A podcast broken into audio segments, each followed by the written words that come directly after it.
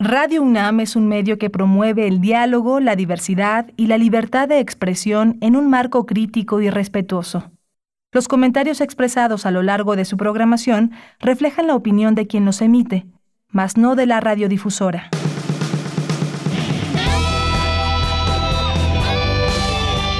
Prisma RU. Relatamos al mundo.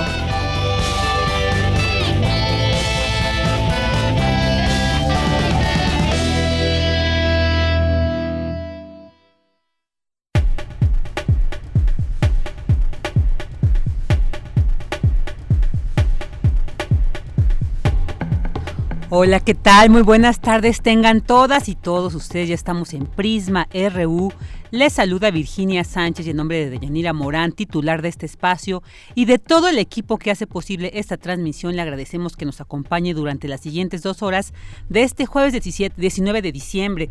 Ya casi termina el año y nos preparamos para las fiestas navideñas y pues nos da mucho gusto seguir llevando hasta sus oídos algunos aconteceres universitarios, nacionales e internacionales. Estamos en el 96.1 de FM y en www.radio.unam.mx. Hoy les compartiremos información sobre los logros que han acompañado la celebración de los 90 años de nuestra autonomía universitaria. También les platicaremos sobre la participación de la UNAM en la Feria Internacional del Libro en Quito. En entrevista platicaremos con el doctor Adolfo Laborde sobre este juicio político que se ha aprobado en el Congreso estadounidense contra el presidente Donald Trump y sobre un convenio de colaboración firmado entre la Secretaría de Cultura Capitalina y el Seminario de Cultura Mexicana. Para ello hablaremos con el reconocido arquitecto Felipe Leal, presidente de la mesa directiva de dicho seminario. También nos visitarán las académicas María Elena Jiménez Aldívar y Liliana García de la FES Aragón para hablarnos del primer Congreso Internacional de Artesanías, Voces, Saberes y Haceres que se llevará a cabo el próximo año. Y para hablar de cine, qué hubo, qué hay y qué habrá, platicaremos con el crítico de cine Eric Estrada. Así que quédese con nosotros aquí en Prisma RU, donde relatamos al mundo.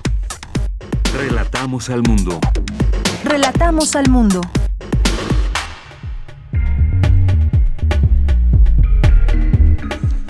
Vámonos con nuestro resumen informativo en temas universitarios. Este año la UNAM cumplió 90 años de ser autónoma y con ello también se celebran múltiples logros de nuestra máxima casa de estudios. Cindy Pérez nos trae esta información.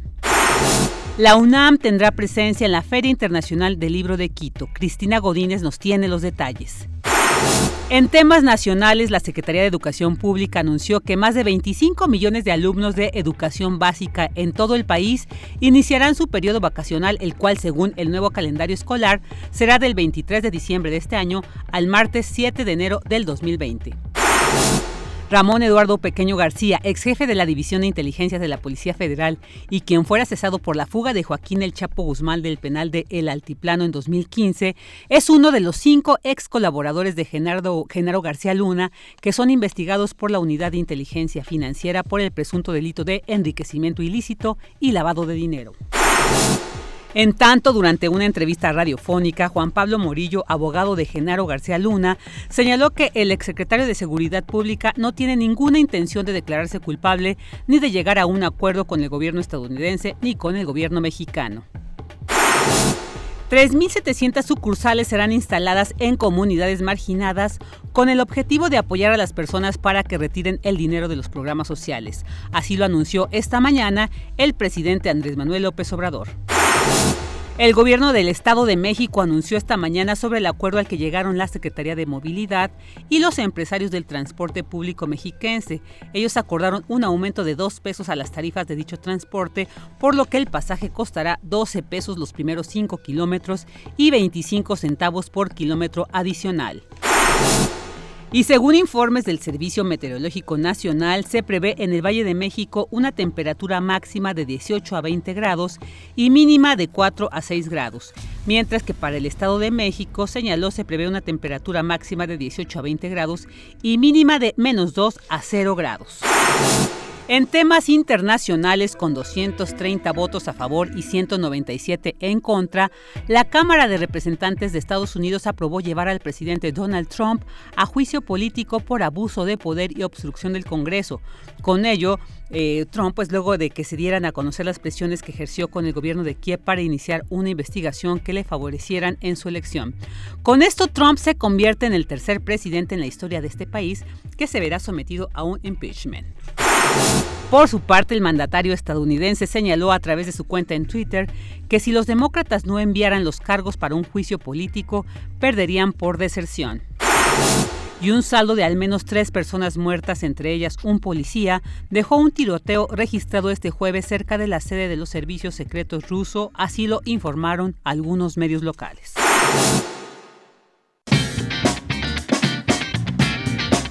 Hoy en la UNAM, ¿qué hacer y a dónde ir? En el marco de la conmemoración del centenario del Partido Comunista Mexicano, el antiguo Colegio de San Ildefonso presenta la exposición El comunismo en el arte mexicano. Por medio de 35 reproducciones fotográficas, se muestra el trabajo realizado de 1920 a 1940 de artistas como José Clemente Orozco, David Alfaro Siqueiros, Diego Rivera, Luis Arenal, Leopoldo Méndez, entre otros. Disfruta de la pintura mural y la gráfica que caracterizaron al arte del siglo XX mexicano después de la Revolución. La muestra se encuentra disponible en la calle peatonal de San Ildefonso, en el centro histórico de la Ciudad de México, hasta el 8 de marzo de 2020. La entrada es libre. No te puedes perder una emisión más de Inventario 20.1, producción de TV UNAM que trae para ti todo el acontecer universitario en el ámbito académico, cultural y de investigación que se desarrolla en nuestra máxima casa de estudios. Acompaña a la periodista Rosa Brizuela y sintoniza hoy, en punto de las 20:30 horas, la señal de TV UNAM por el canal 20.1 de televisión abierta. Recuerda que en el sitio de Descarga Cultura de la UNAM podrás encontrar obras de literatura, teatro y música así como conferencias y eventos especiales que la UNAM ha dispuesto para ti. Visita el sitio www.descargacultura.unam.mx y disfruta de toda la cultura en un solo clic.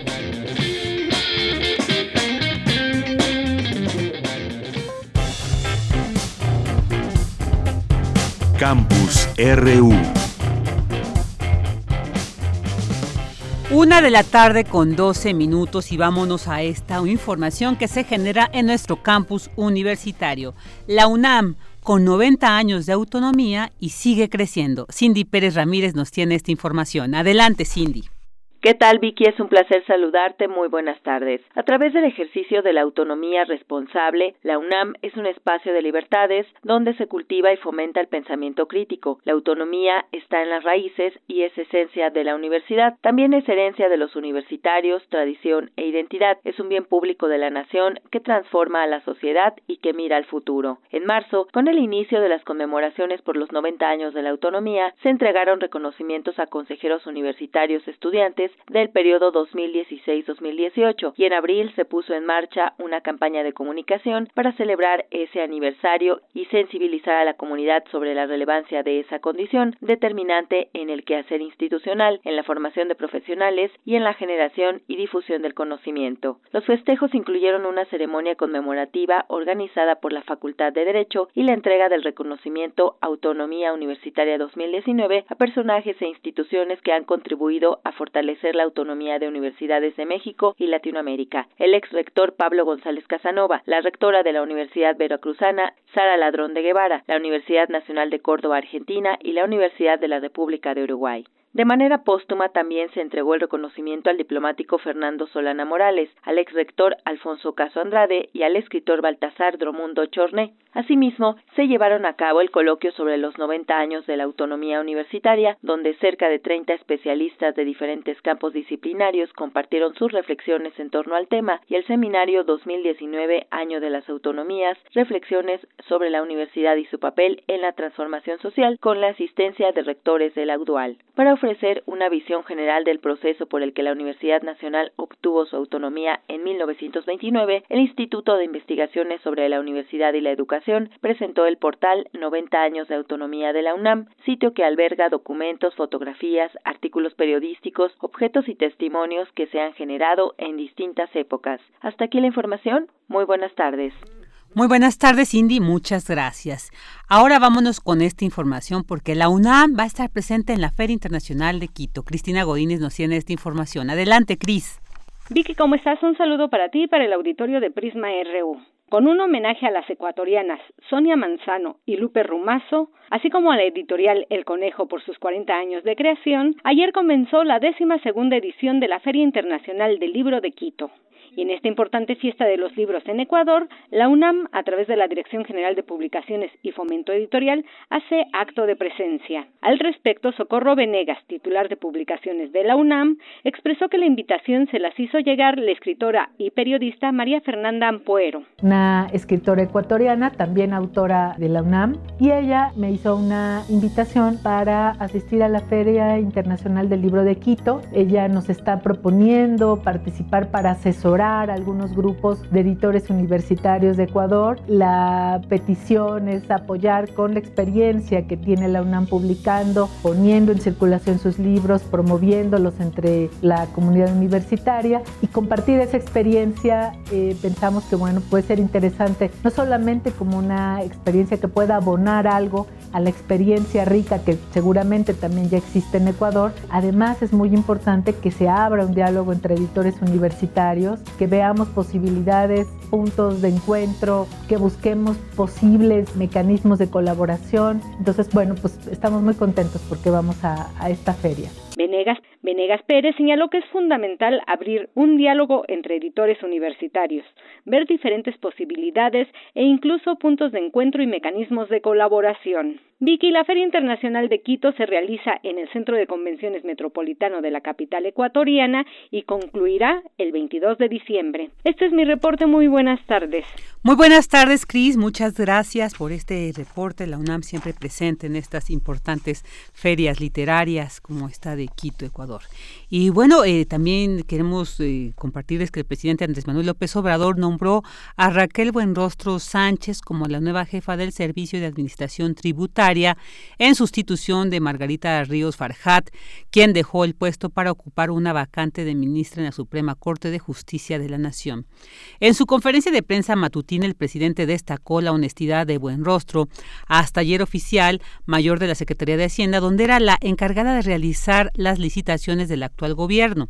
El jefe del Ejecutivo informó que la Oficialía Mayor de Hacienda quedará a cargo de Talía Lagunas Aragón, quien se desempeñaba en la coordinación técnica de la Presidencia de la República. Y uno de estos nuevos nombramientos que hace el Ejecutivo Federal de nuestro país.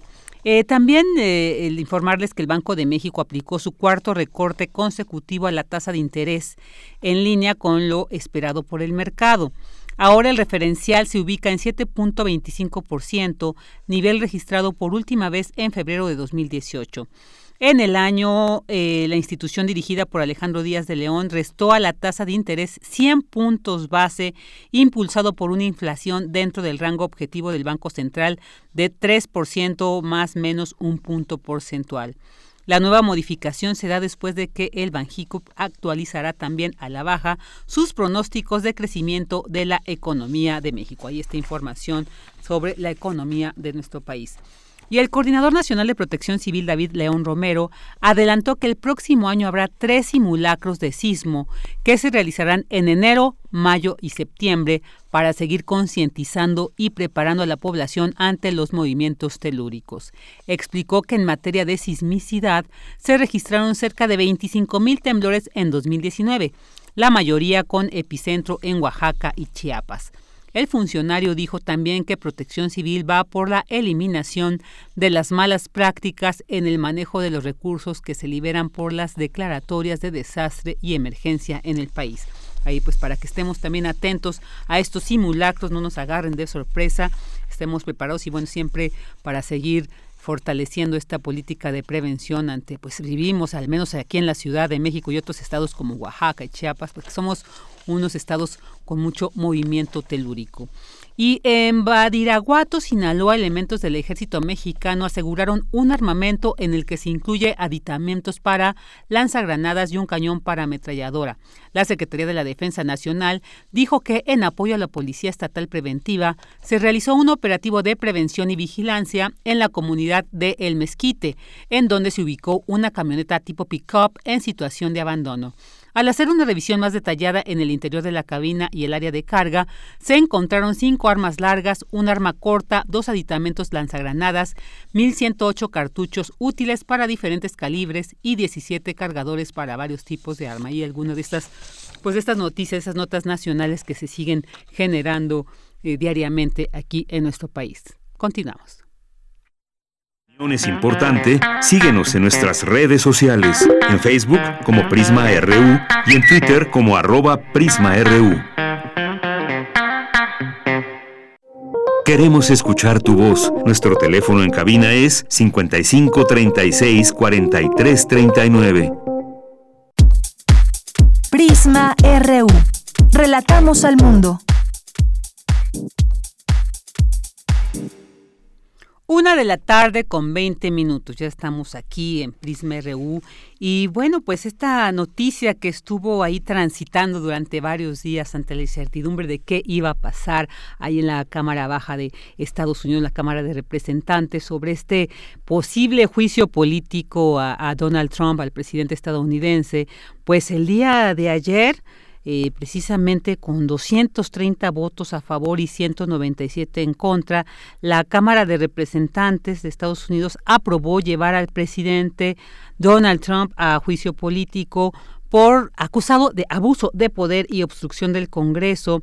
Luego de que se dieron a conocer, pues ahí algunas investigaciones reflejaron que Donald Trump hizo algunas presiones, ¿no? Que ejerció con el gobierno de Kiev para que éste iniciara investigaciones y pues con ellos le favoreciera en su campaña y lo llevara a la presidencia que actualmente eh, este, lleva, eh, preside eh, Donald Trump.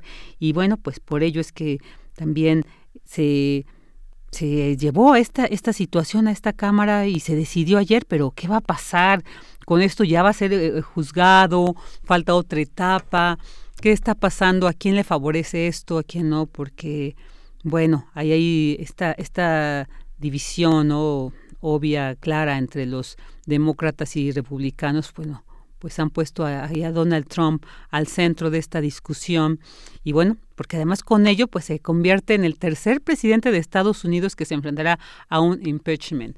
Así que pues una situación muy interesante. Ya el presidente Donald Trump pues ya señalaba él que pues no, no, como que no está muy, muy preocupado, ¿eh? porque dijo que pues si los demócratas no envían los cargos para un juicio político, porque hay que recordar que la presidenta de la Cámara de Representantes, Nancy Pelosi, advirtió que va a esperar para enviar los artículos hasta que tenga seguridad que las reglas sean justas. Entonces, Donald Trump dice, bueno, ya lo tienen, pero no lo quieren enviar. Entonces, si no envían estos cargos para un juicio político, pues van a perder por deserción. Entonces, ahí, pues lo vemos tranquilo, ¿no? Pareciera Donald Trump, pero entonces queremos saber qué va a pasar con esta situación con este presidente de Estados Unidos, el tercero en que será, en que enfrentará este juicio político. Entonces, bueno, ahí además en un contexto de precampaña. Y bueno, para platicar sobre esta situación ya tenemos en la línea al doctor Adolfo Laborde,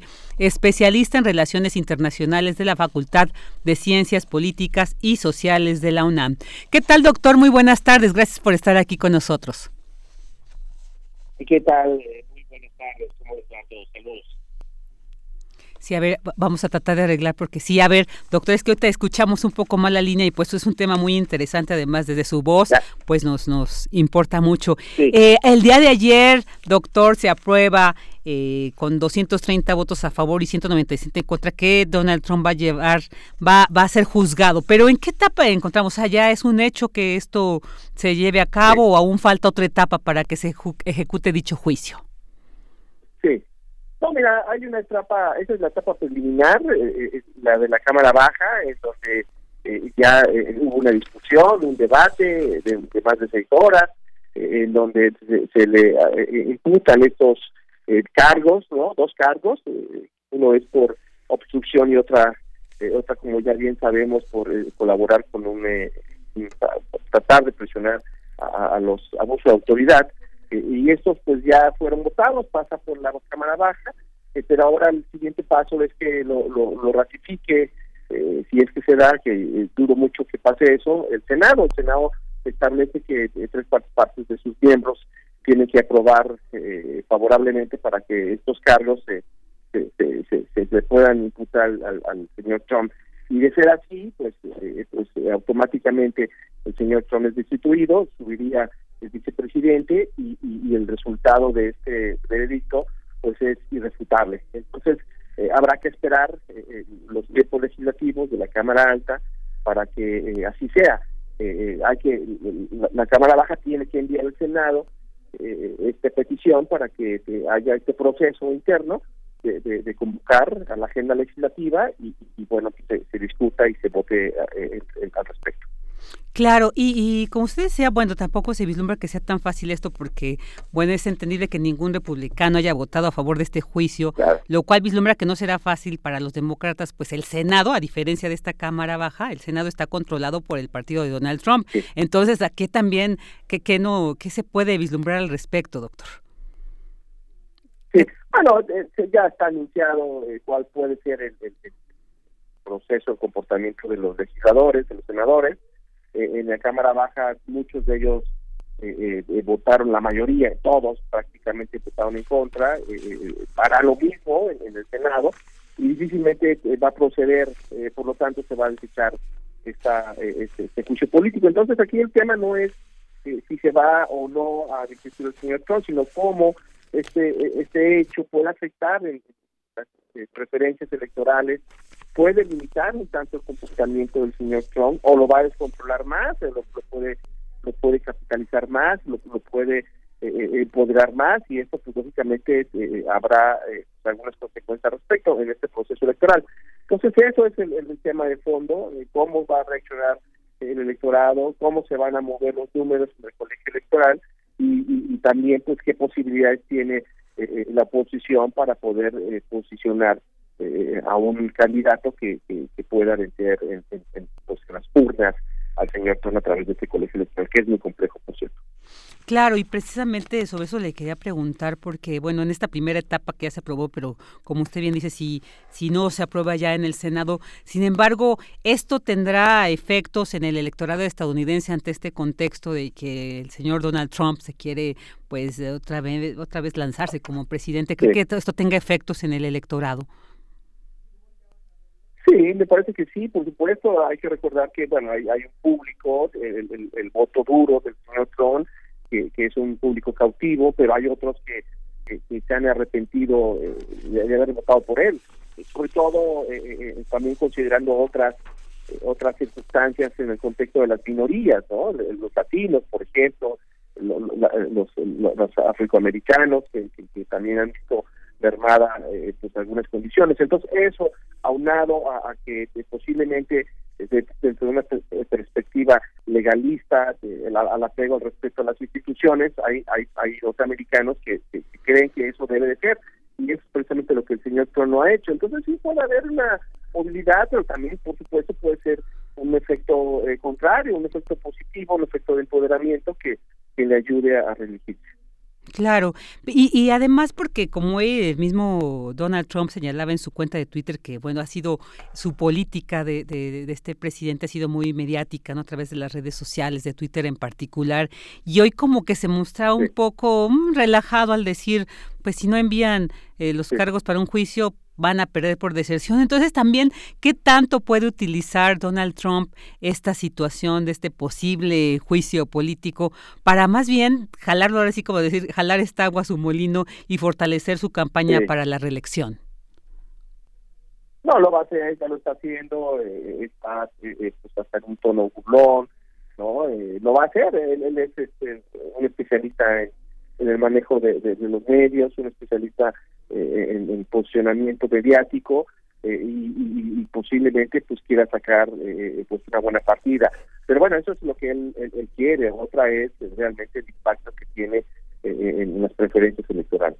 Claro, y bueno, se ha mencionado que con este juicio, con esta aprobación de la Cámara Baja, él se convierte en el tercer presidente ¿no? de Estados Unidos que está en esta situación. Entonces, para contextualizar históricamente, digamos, este procedimiento, este caso, ¿cuáles son los otros presidentes que han, que han sido llevados a juicio y por qué, doctor? Si nos pudiera compartir. Sí, bueno, eh, el reciente es el presidente este, Bill Clinton, ¿no? Recordemos que, que, que, fue lo que el caso de Mónica Lewinsky, ¿no? Y, y, bueno, y, Nixon también, ¿no? Entonces, estos presidentes eh, este, eh, tuvieron eh, pues una serie de, sucesos desafortunados, ¿no? repito, me, concentro en el reciente, que, es en donde se le acusa al señor Clinton de, haber mentido, y, entra en este proceso y precisamente pues bueno no no no, se, se, votó en contra entonces se salvó se salvó el, el, el, señor eh, eh, Clinton. Y, es parte de, de, este proceso que, que, se tiene eh, en los Estados Unidos, que es una, una forma de, evitar que haya pues un abuso de poder como lo que está haciendo y un control precisamente de las cámaras ante la figura presidencial. Entonces, esto, repito, no es fortuito, ¿no? Es, extraordinario para llegar a este tema se tiene que generar una investigación como la que se hizo en la cámara baja en este en este en esta situación en este contexto. Y repito eh, es algo que, que, que, no es común vaya. Solamente tres presidentes en la historia de los Estados Unidos han han, sucedido. El, el, que que me refería en primera instancia renuncia no no llega al proceso de votación no y, bueno el señor Clinton pues conocemos también cuál es el, el desenlace de, del mismo. Claro, y entonces, ¿cuánto tiempo creemos que se, pueda dar este esta situación, que se pueda pasar a la sí, al Senado? Bueno, es parte de la, de, la agencia legislativa, de la agenda legislativa que seguramente entrará eh, a principios del próximo año. Eh, ellos eh, tendrán que posicionar los temas, ¿no? Y, bueno, una vez que se envíe a la, a la Cámara Alta, pues este requerimiento, pues veremos si que está dentro de las prioridades, pero se tiene que dar, se tiene que dar porque es un proceso que así marca la ley y la constitución de los Estados Unidos. Claro, y, ya para finalizar, doctor, eh, digamos, en todo caso que para plantearlo, que es lo que pues muchos esperaran, ¿no? Sobre todo eh, estos representantes eh, demócratas, pues si se aprobara este juicio, si llegara que por alguna razón no que fuera, ¿qué pasaría? ¿Qué pasaría? Porque, bueno, no hay un candidato realmente de este sector demócrata fuerte. Entonces, bueno, ante las inminentes elecciones del próximo año, ¿en qué estado estaría esta, este, este país? Sí. Bueno, ese, me parece que ese escenario no lo ha pronunciado el señor Trump y los eh, eh, republicanos. Eh, habría un vacío, tendrían que posicionar a su siguiente candidato y naturalmente pues podría ser el vicepresidente como como ha sido en, otros casos en otros en otros eh, tiempos eh, electorales. Entonces eso sería eh, tendría que pasar esto de acuerdo a una disposición de, del partido republicano no es muy difícil que suceda eso pero bueno no sabemos en, la política no se puede adivinar el comportamiento de, de los de los diferentes sectores o de los diferentes representantes, pero bueno, aquí en este caso sí hay, eh, hay algo que se puede adivinar o algo que se puede pronosticar que es un voto en contra, ¿no? Claro, claro. Pues doctor Adolfo Laborde, muchísimas gracias por habernos compartido este análisis sobre esta situación, sobre este juicio político contra Donald Trump que se aprueba en esa primera instancia. Y bueno, siempre es importante conocer análisis de gente especialista como usted. Muchísimas gracias por haber estado con nosotros. Hasta luego, buen día. Igualmente. Ahí estuvo con nosotros el doctor Adolfo Laborde, especialista en relaciones internacionales de la Facultad de Ciencias Políticas y Sociales de la UNAM. Continuamos. Porque tu opinión es importante, síguenos en nuestras redes sociales, en Facebook como Prisma RU y en Twitter como arroba PrismaRU.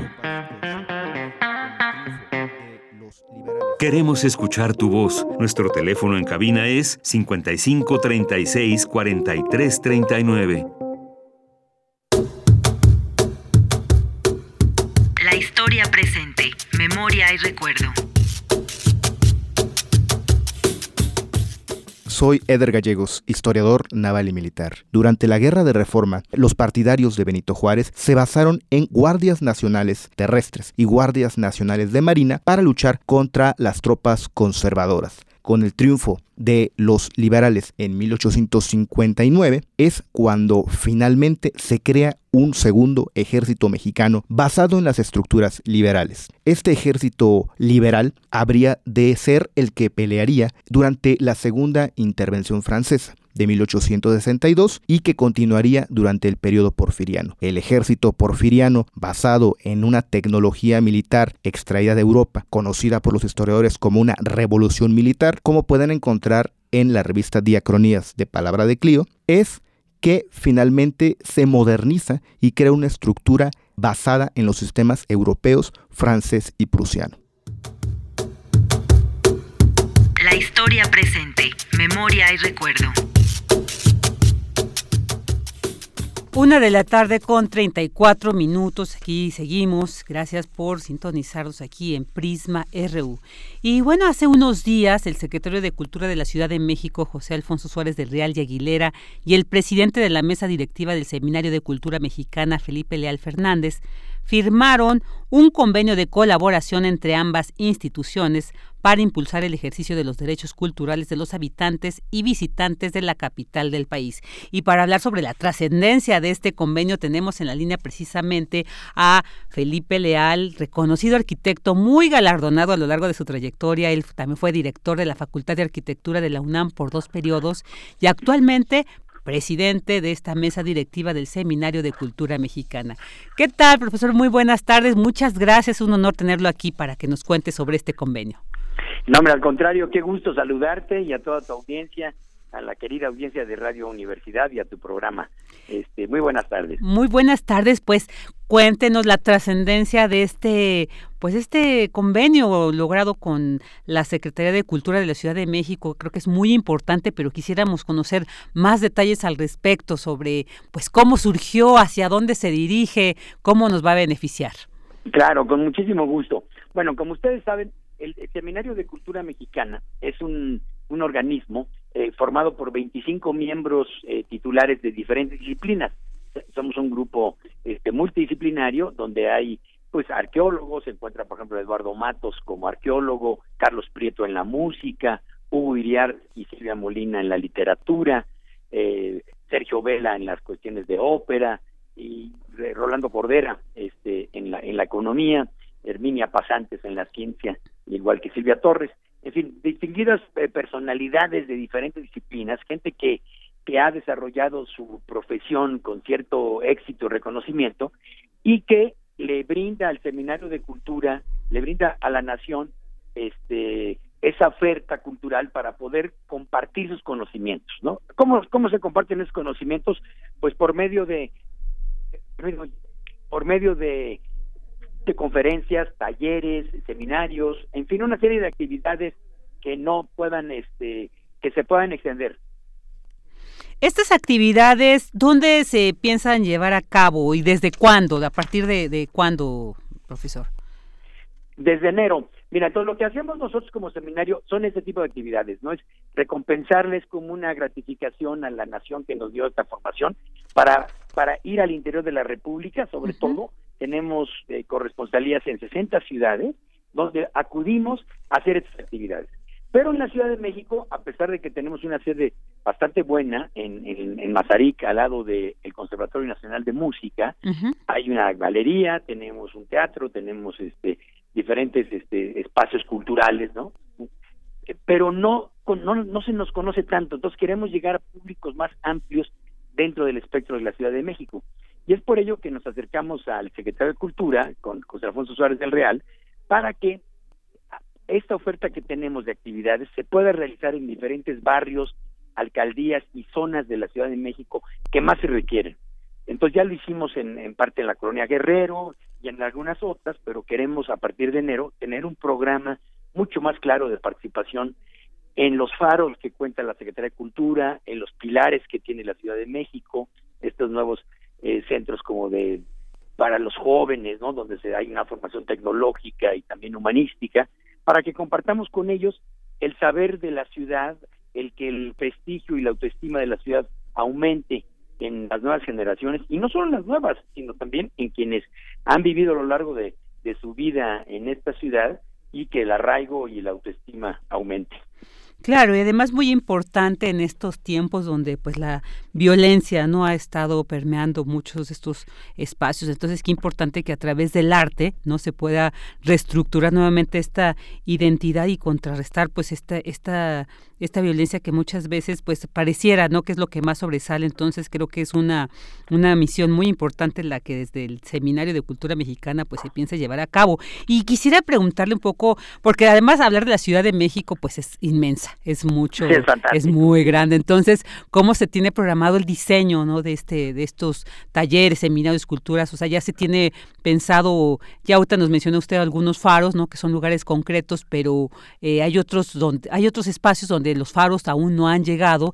Entonces, ¿cómo se tiene contemplado abarcar la, el mayor, la mayor parte territorial de nuestra ciudad? Sí, mira, nosotros concebimos a la cultura como una herramienta para la educación. O sea, la, la, la cultura educa, el arte educa. Eh, y yo creo que es algo que nos falta muchísimo a nivel nacional es mejorar mucho los aspectos educativos. Y consideramos ah, que por medio de expresiones culturales como las que te he expresado lo podemos hacer. Ahora dónde y en qué lugar es muy buena tu pregunta.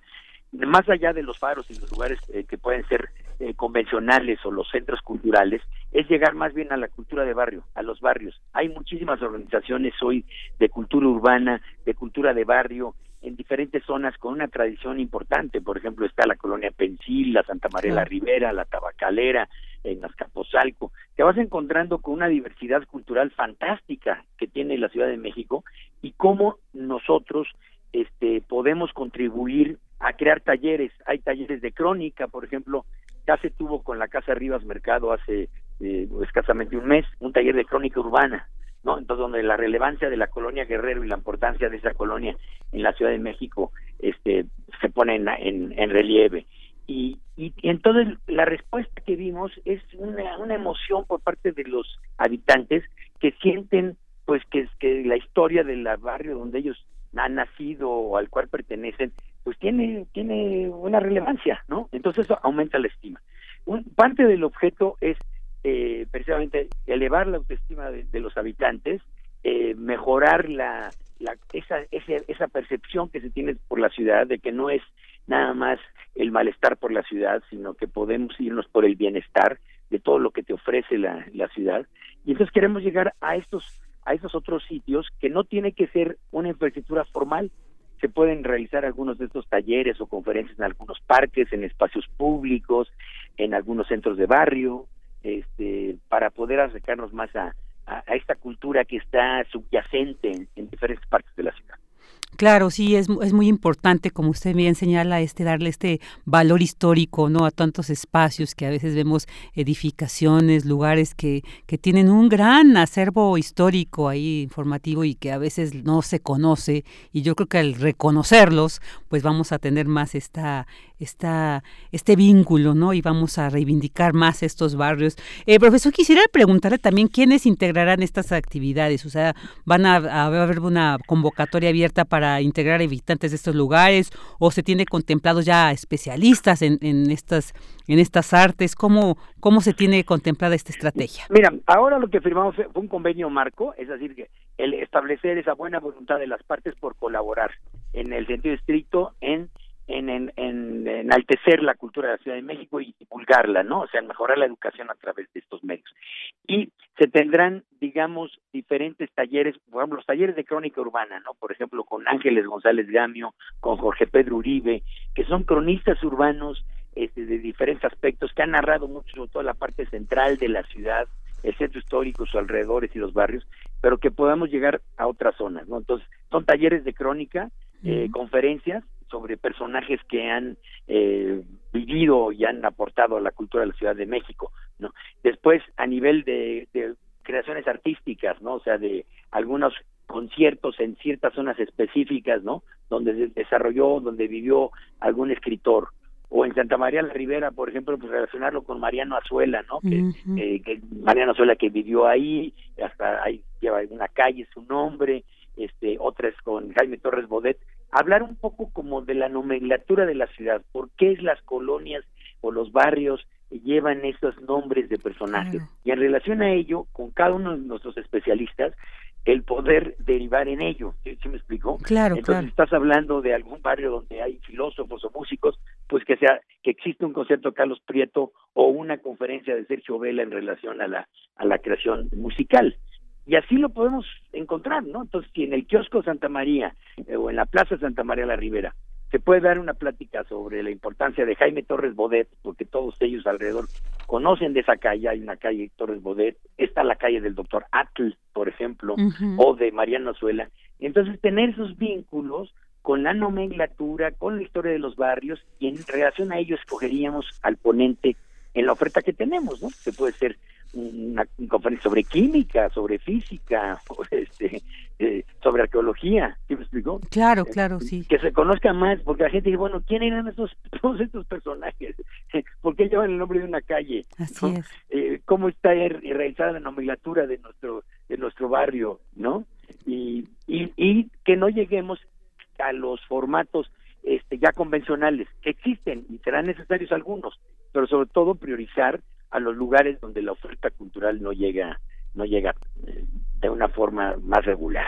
Claro, muy importante todo esta, todo lo que este convenio conllevará y, ahí enriquecer sobre todo esta cultura, como bien decían aquí, en, en todas sus manifestaciones en cada, cada rincón de nuestra ciudad. Y bueno, pues también aprovechando que lo tenemos, quisiera que nos dijera pues un balance sobre este seminario de cultura mexicana.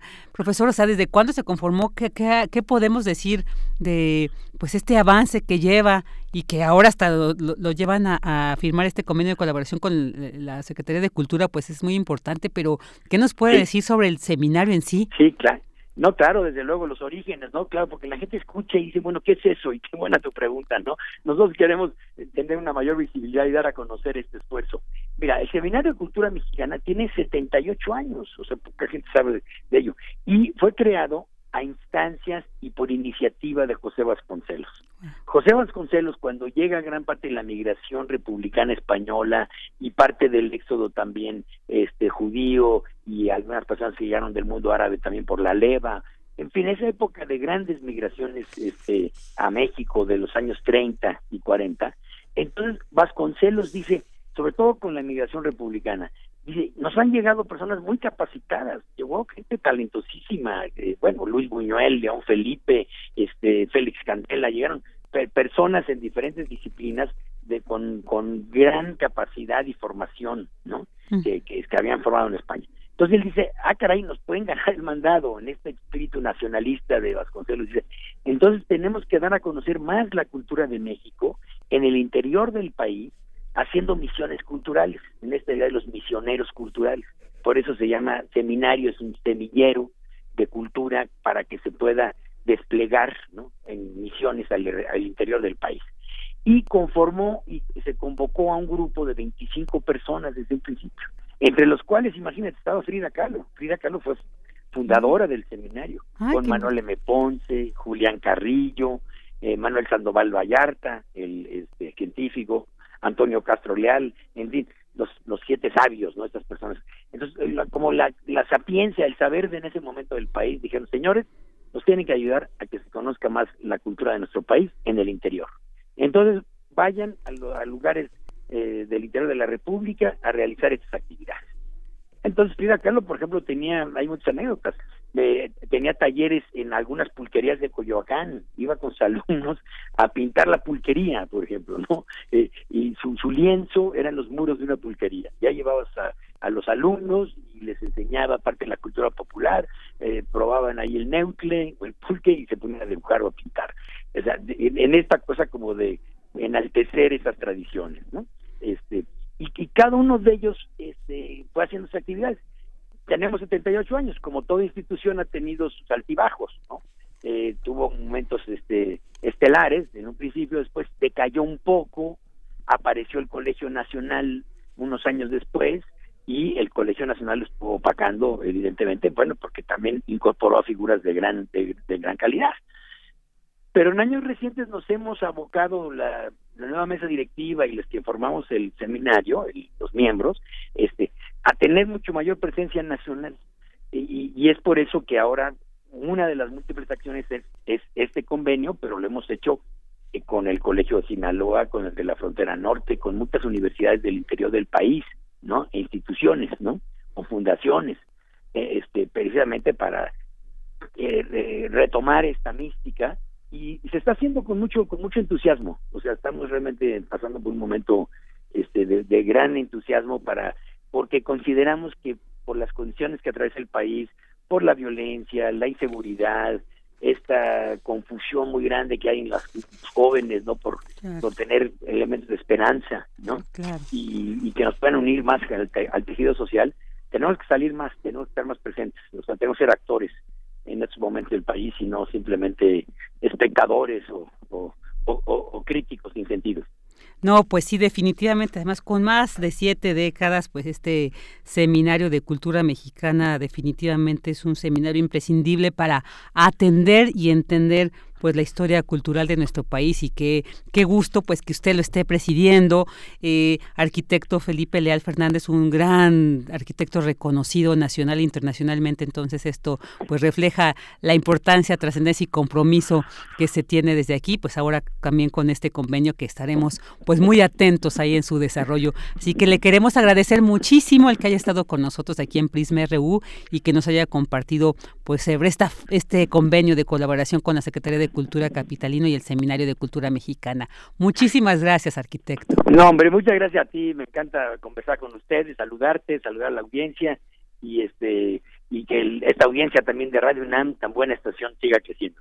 Claro que sí, y también pues ahí estaremos al pendiente, arquitecto. Muchas gracias. Pues al contrario, que pasen felices fiestas, ¿eh? y lo mejor para el próximo año. Gracias, igualmente para usted, ahí el arquitecto Felipe Leal, reconocido eh, por todo, a lo largo de toda su trayectoria, muchos galardones, fue director de la Facultad de Arquitectura y actualmente presidente de la mesa directiva del Seminario de Cultura Mexicana. Continuamos.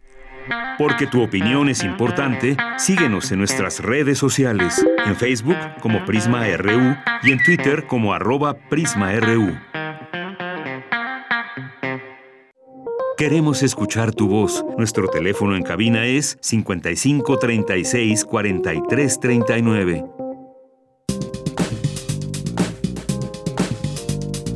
Cultura RU.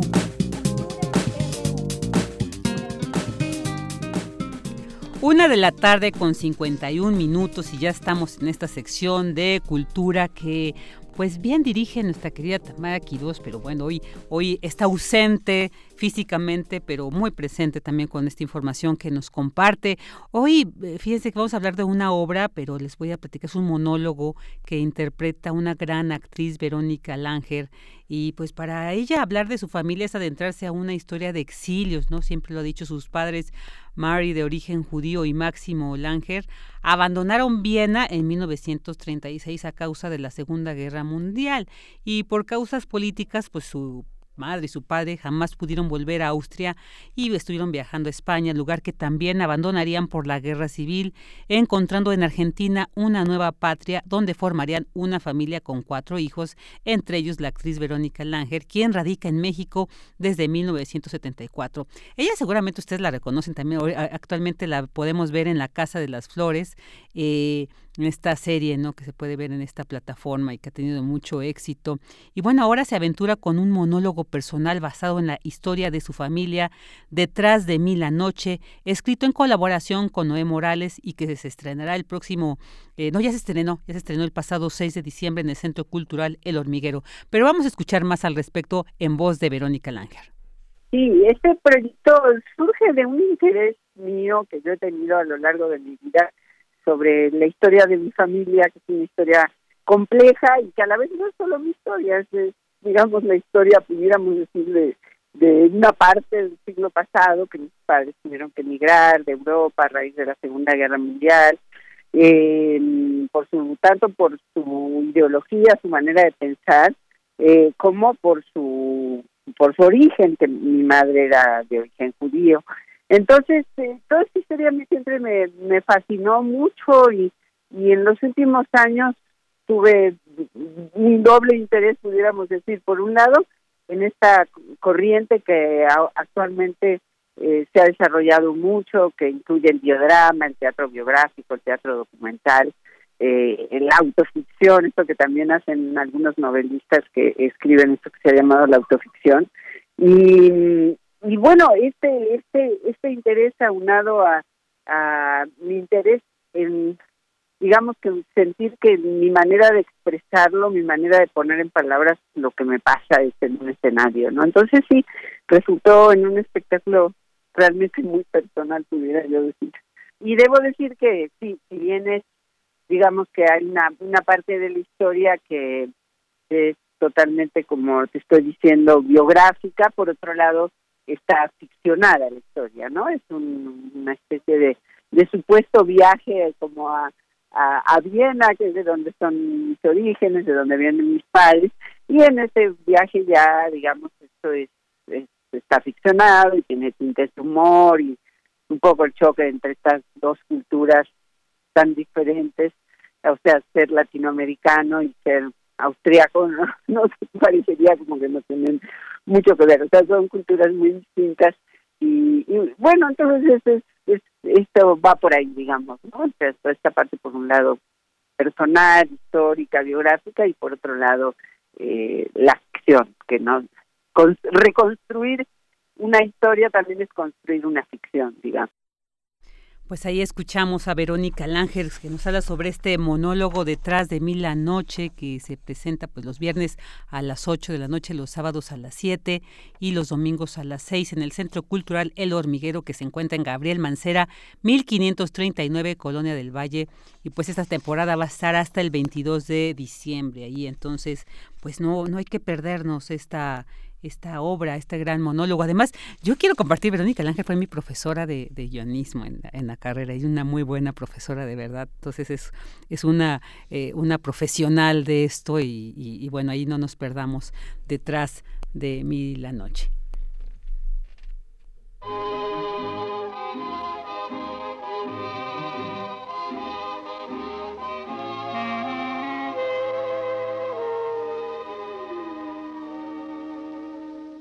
Des yeux qui font baisser les miens, un rire qui se perd sur sa bouche, voilà le portrait sans retouche de l'homme auquel j'appartiens.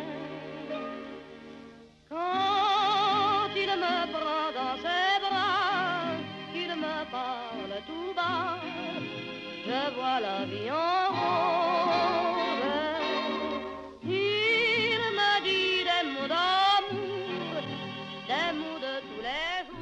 Ahí estamos escuchando de fondo La vida en rosa, interpretada por esta gran voz francesa por Edith Piaf. Eh, cuyo verdadero nombre era Edith Giovanna Gassion, y ella fue una de las cantantes francesas más célebres del siglo XX, quien nació un día como hoy, pero de 1915, así que ahí estamos escuchando La vie en rose. mi francés no es muy bueno, pero bueno, muy importante esta grandísima voz de, de Edith Piaf. Y ahora vamos a escuchar con ella La Foule. Ville en fête et en délire, suffoquant sous le soleil et sous la joie. Et j'entends dans la musique les cris, les rires qui éclatent et rebondissent autour de moi. Et perdu parmi ces gens qui me bousculent, étourdi, désemparé, je reste là quand soudain je me retourne, il se recule et la foule vient me jeter entre ses bras. Emporté par la foule qui nous traîne, nous entraîne, écrasés l'un contre l'autre, nous ne formons qu'un seul corps. Et le flot sans effort nous pousse enchaîner l'un et l'autre et nous laisse tous deux épanouis, enivrés et heureux entraînés par la foule qui s'élance et qui danse une folle farandole, nos deux mains restent soudées. Et parfois soulevés, nos deux corps enlacés s'envolent et retombent tous deux épanouis, enivrés et heureux.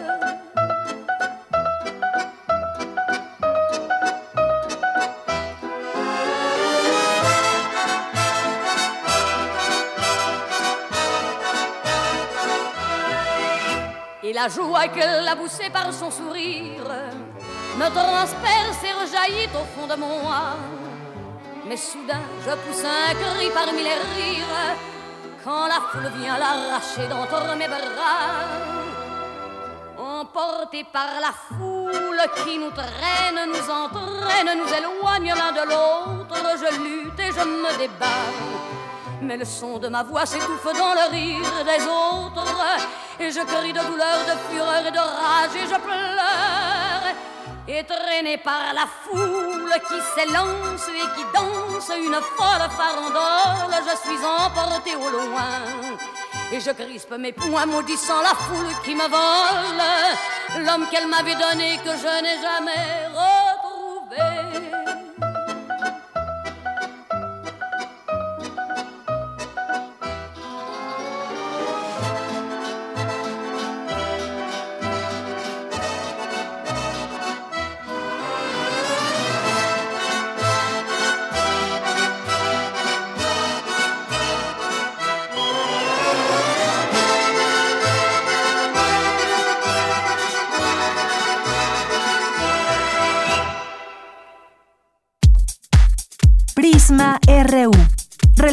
Al mundo.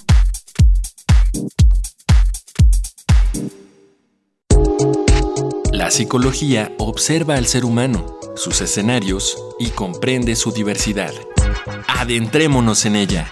Juntos hagamos conciencia, psicología y sociedad. Cuarta temporada. Un programa de análisis y reflexión con Berenice Camacho y los doctores Mariana Gutiérrez Lara, Jorge Álvarez Martínez y Laura Ramos Langurén. Todos los lunes a las 18 horas por el 96.1 de FM y su retransmisión los jueves a las 16 horas por el 860 de AM. O si lo prefieres, escucha el podcast en radiopodcast.unam.mx. Radio UNAM, Experiencia Sonora.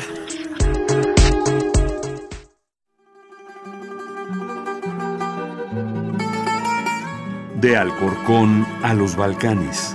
De Cabo Verde a la India. Se parte de este viaje por la música del mundo. Mundofonías. Una expedición de Araceli Zigane y Juan Antonio Vázquez. Sábados a las 18 horas por el 96.1 de FM. Radio UNAM. Experiencia sonora. Gracias a los que han participado en la campaña de afiliación renovando su militancia al PRD. Si aún no lo haces, la fecha límite es el 31 de diciembre. Aún hay tiempo para salvaguardar tus derechos de militante. Estamos actualizando el padrón. Para afiliarte y refrendar tu inscripción, acude a la sede del PRD más cercana. Si eres afiliado al PRD, verifica tu estatus en prd.org.mx, www.comisiondeafiliación.prd.org.mx. Realiza el trámite y evita tu baja del padrón. PRD. ¿Quiénes hacen la ciencia? ¿Cómo se suma la ciencia a las soluciones de los problemas iberoamericanos? Científicos, investigadores y académicos de Iberoamérica hablan de los avances en ciencia, tecnología e innovación que inciden en nuestra vida. La ciencia que somos. La ciencia que somos. Iberoamérica al aire. Viernes a las 10 y media de la mañana. 96.1 de FM. Retransmisión, domingos a las 9.30 de la mañana por el 860 de AM. Radio UNAM. Experiencia sonora.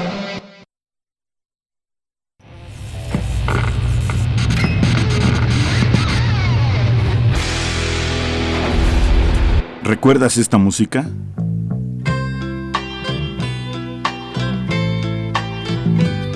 Strobe lights beam, creates dreams. Walls move, minds do too. On a warm San Franciscan night. Oh, child, young child, feel alright. On a San Francisco Nights, The Animals, 1967. La revolución de la cultura juvenil cuando el rock dominaba el mundo. Todos los viernes a las 18.45 horas por esta frecuencia. 96.1 de FM. Radio UNAM, Experiencia Sonora.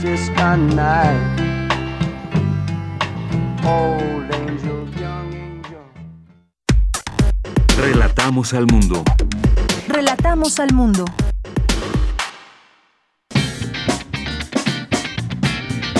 Mañana en la UNAM, qué hacer y a dónde ir.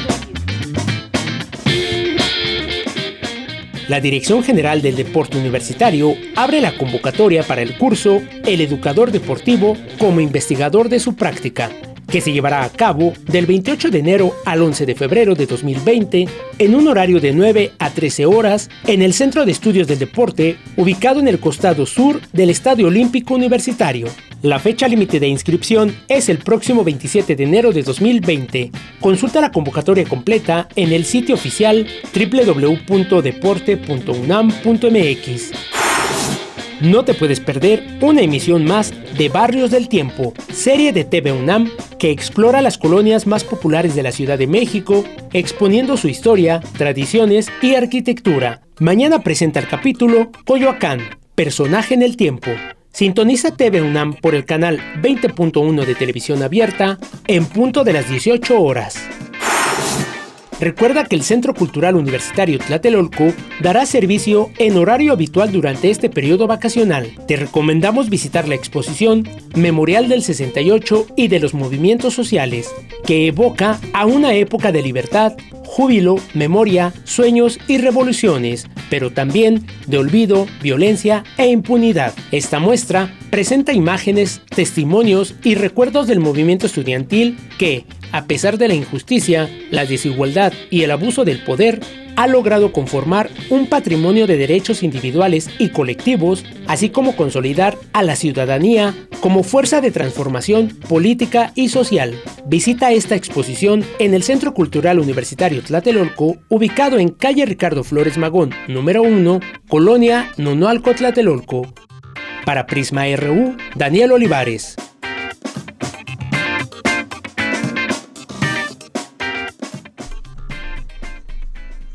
Dos de la tarde con cinco minutos. Muchas gracias a mi compañero Dani Olivares que siempre nos tiene estas propuestas para hacer eh, pues actividades, ¿no? Ahora que ya estamos en la UNAM en, vacaciones, ya a partir del lunes también la CEP anunció inician las vacaciones para la educación básica. Entonces hay muchas propuestas para quienes se quedan en la ciudad a disfrutar de estas fiestas navideñas, de este año nuevo. Bueno, ahí hay propuestas para no quedarse en casita aburridos y seguir ahí disfrutando de todas estas actividades, exposiciones que nos ofrece tanto la UNAM como otras instituciones. Y bueno, pues queremos mandar saludos a quienes se comunican con nosotros a través de nuestras redes en Twitter, arroba y en Facebook como Prisma RU.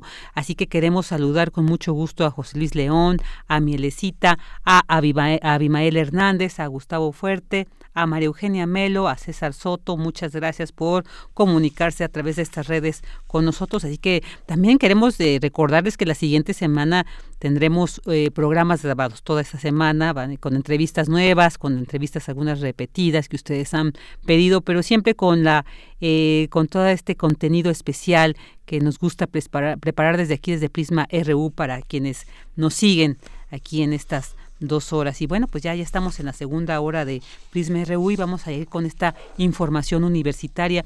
Enfermedades del corazón provocan 31% de las muertes en el mundo. Cindy Pérez Ramírez nos tiene esta información. Adelante, Cindy. Vicky, buenas tardes. Así lo afirmó Álvaro Contreras, académico de la Facultad de Medicina de la UNAM. Y es que hoy es cada vez más frecuente ver pacientes de cardiología jóvenes, pues hay personas hipertensas desde los 20 años de edad que llegan al servicio de urgencias con infarto en evolución. Esta es la cosecha de lo que hemos sembrado al ser el primer país con mayor obesidad infantil, con falta de información y de medicina preventiva, señaló el cardiólogo intervencionista. La falta de acceso a la información y a los servicios de salud, así como a las dietas poco son algunos factores que contribuyen a la alta incidencia, principalmente en países en vías de desarrollo. Hasta la década de los 90, las enfermedades infecciosas eran las primeras causas de muerte en el país, pero a partir del año 2000 fueron desplazadas por las afecciones de las arterias del corazón, la insuficiencia cardíaca y la hipertensión, entre otras. La hipertensión está infradiagnosticada, alertó el universitario, pues solo una tercera parte de los hipertensos sabe que lo son y peor aún, menos de una tercera parte tiene un buen control de su padecimiento. En general, los hombres tienen mayor incidencia de eventos cardiovasculares y empiezan a presentarlos a partir de los 40 años. Las mujeres en edad fértil tienen menos riesgo por el efecto cardioprotector de los estrógenos, pero los cambios en el estilo de vida, así como el tabaquismo y el alcoholismo, hacen que esta ventaja se vaya diluyendo. Cuando las mujeres llegan a la menopausia, la incidencia de riesgos cardiovasculares se equipara con la de los varones, pero cuando las mujeres se enferman del corazón, tienen un peor pronóstico que ellos, subrayó Álvaro Contreras, adscrito al Centro Médico Nacional Siglo XXI. Vamos a escucharlo.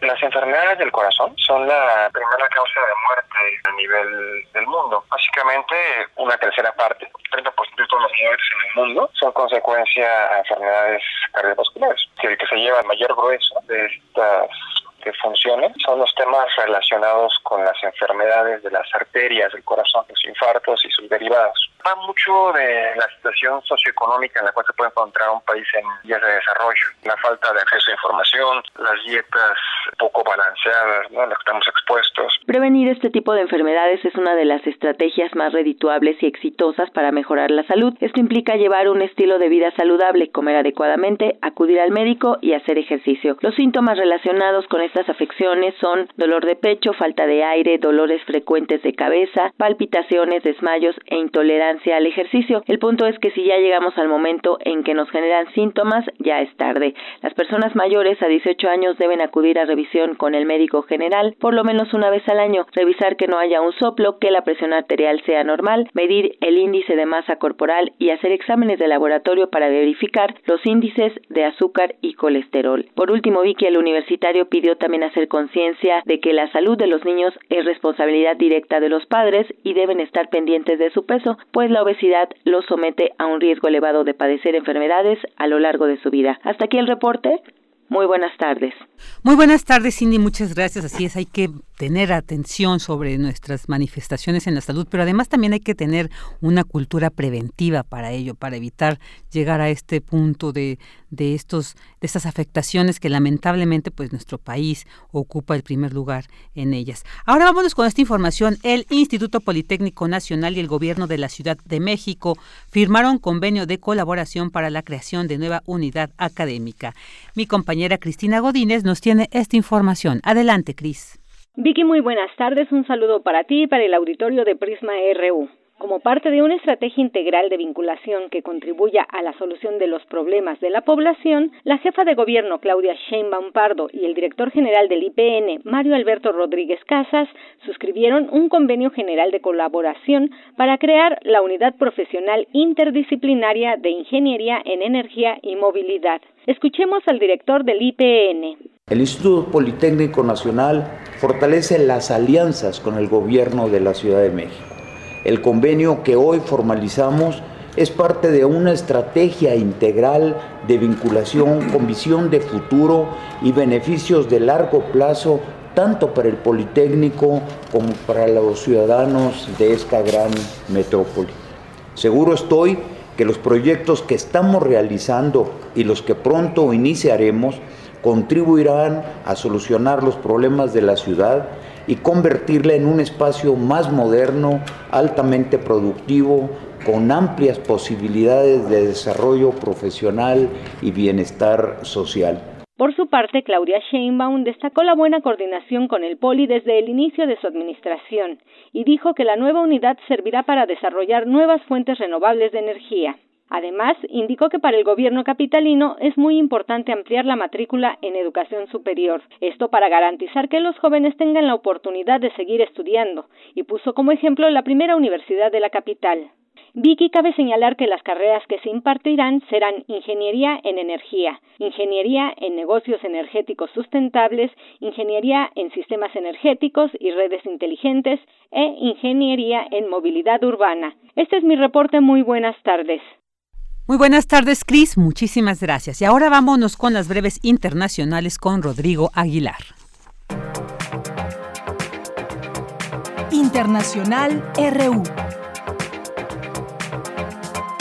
En Moscú, se registró un tiroteo cerca de la sede del servicio secreto ruso. El ataque se produjo en una zona muy concurrida cerca del Kremlin y en el día en el que el presidente Vladimir Putin ofrecía su discurso anual a la nación. Según algunas fuentes, hubo al menos tres muertos entre las fuerzas del orden, varios heridos y el atacante fue neutralizado. La operación Rinacita Scott contra la organización mafiosa de la Ndrangheta es considerada como uno de los mayores golpes policiales de la historia de Italia. En total, 330 personas han sido arrestadas, entre ellas Giancarlo Pitelli, un exdiputado de Forza Italia, partido de Silvio Berlusconi. Las fuerzas de seguridad también incautaron bienes con un valor de 15 millones de euros. Contra los arrestados pesan acusaciones de asociación mafiosa, extorsión, asesinato y lavado de dinero. Ucrania, Rusia y los separatistas prorrusos de la región ucraniana de Bondabás no han logrado concretar el intercambio de prisioneros para antes de finales de año, que se había pactado la semana pasada en la cumbre de paz que tuvo lugar en Francia. Habla Martin Sagdik, representante especial de la OSCE en Ucrania. Han hecho esfuerzos significativos para fomentar la liberación y el intercambio de quienes fueron detenidos debido al conflicto antes de finales de año. Han tratado de poner en práctica la decisión al respecto alcanzada en la cumbre de Normandía. Sin embargo, todavía hay que dar algunos pasos para estar a la altura de las expectativas. La Organización Mundial de la Salud anunció que los casos de cólera se redujeron un 60% en 2018. De acuerdo con el informe, en ese año se registraron 499.447 casos de cólera y 2.990 muertes como resultado del padecimiento. El estudio elaborado con datos de 34 países atribuye el alentador avance a las medidas de prevención y control en los principales focos del brote localizados en Haití, Somalia y la República Democrática del Congo.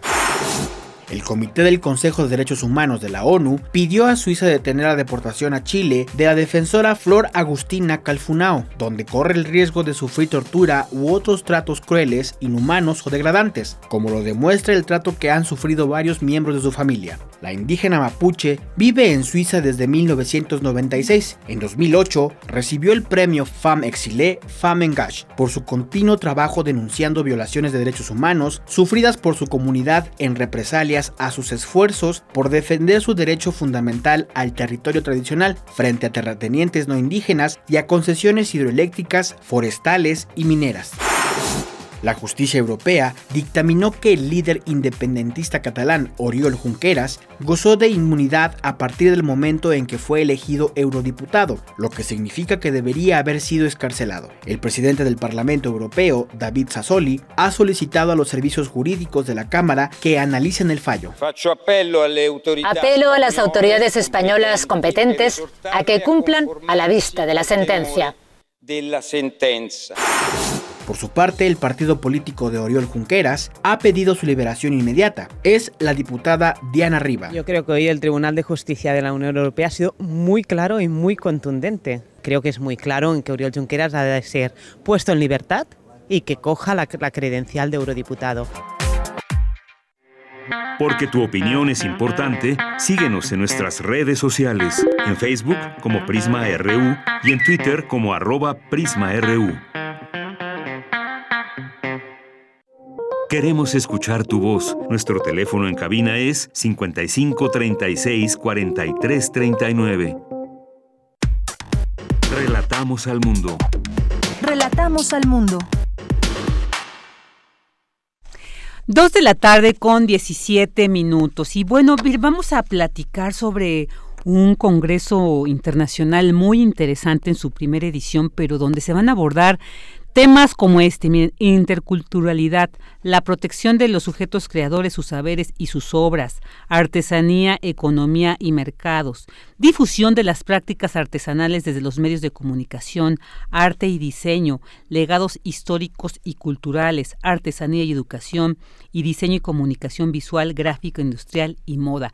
Estos temas nos, nos permiten ver lo importante que va a ser este primer Congreso Internacional de Artesanía, Voces, Saberes y Haceres. Y para hablar sobre el mismo, pues ya nos acompañan aquí en la cabina de Prisma RU de Radio UNAM, María Elena Jiménez Aldívar y Liliana García de la Facultad de Estudios Superiores Aragón.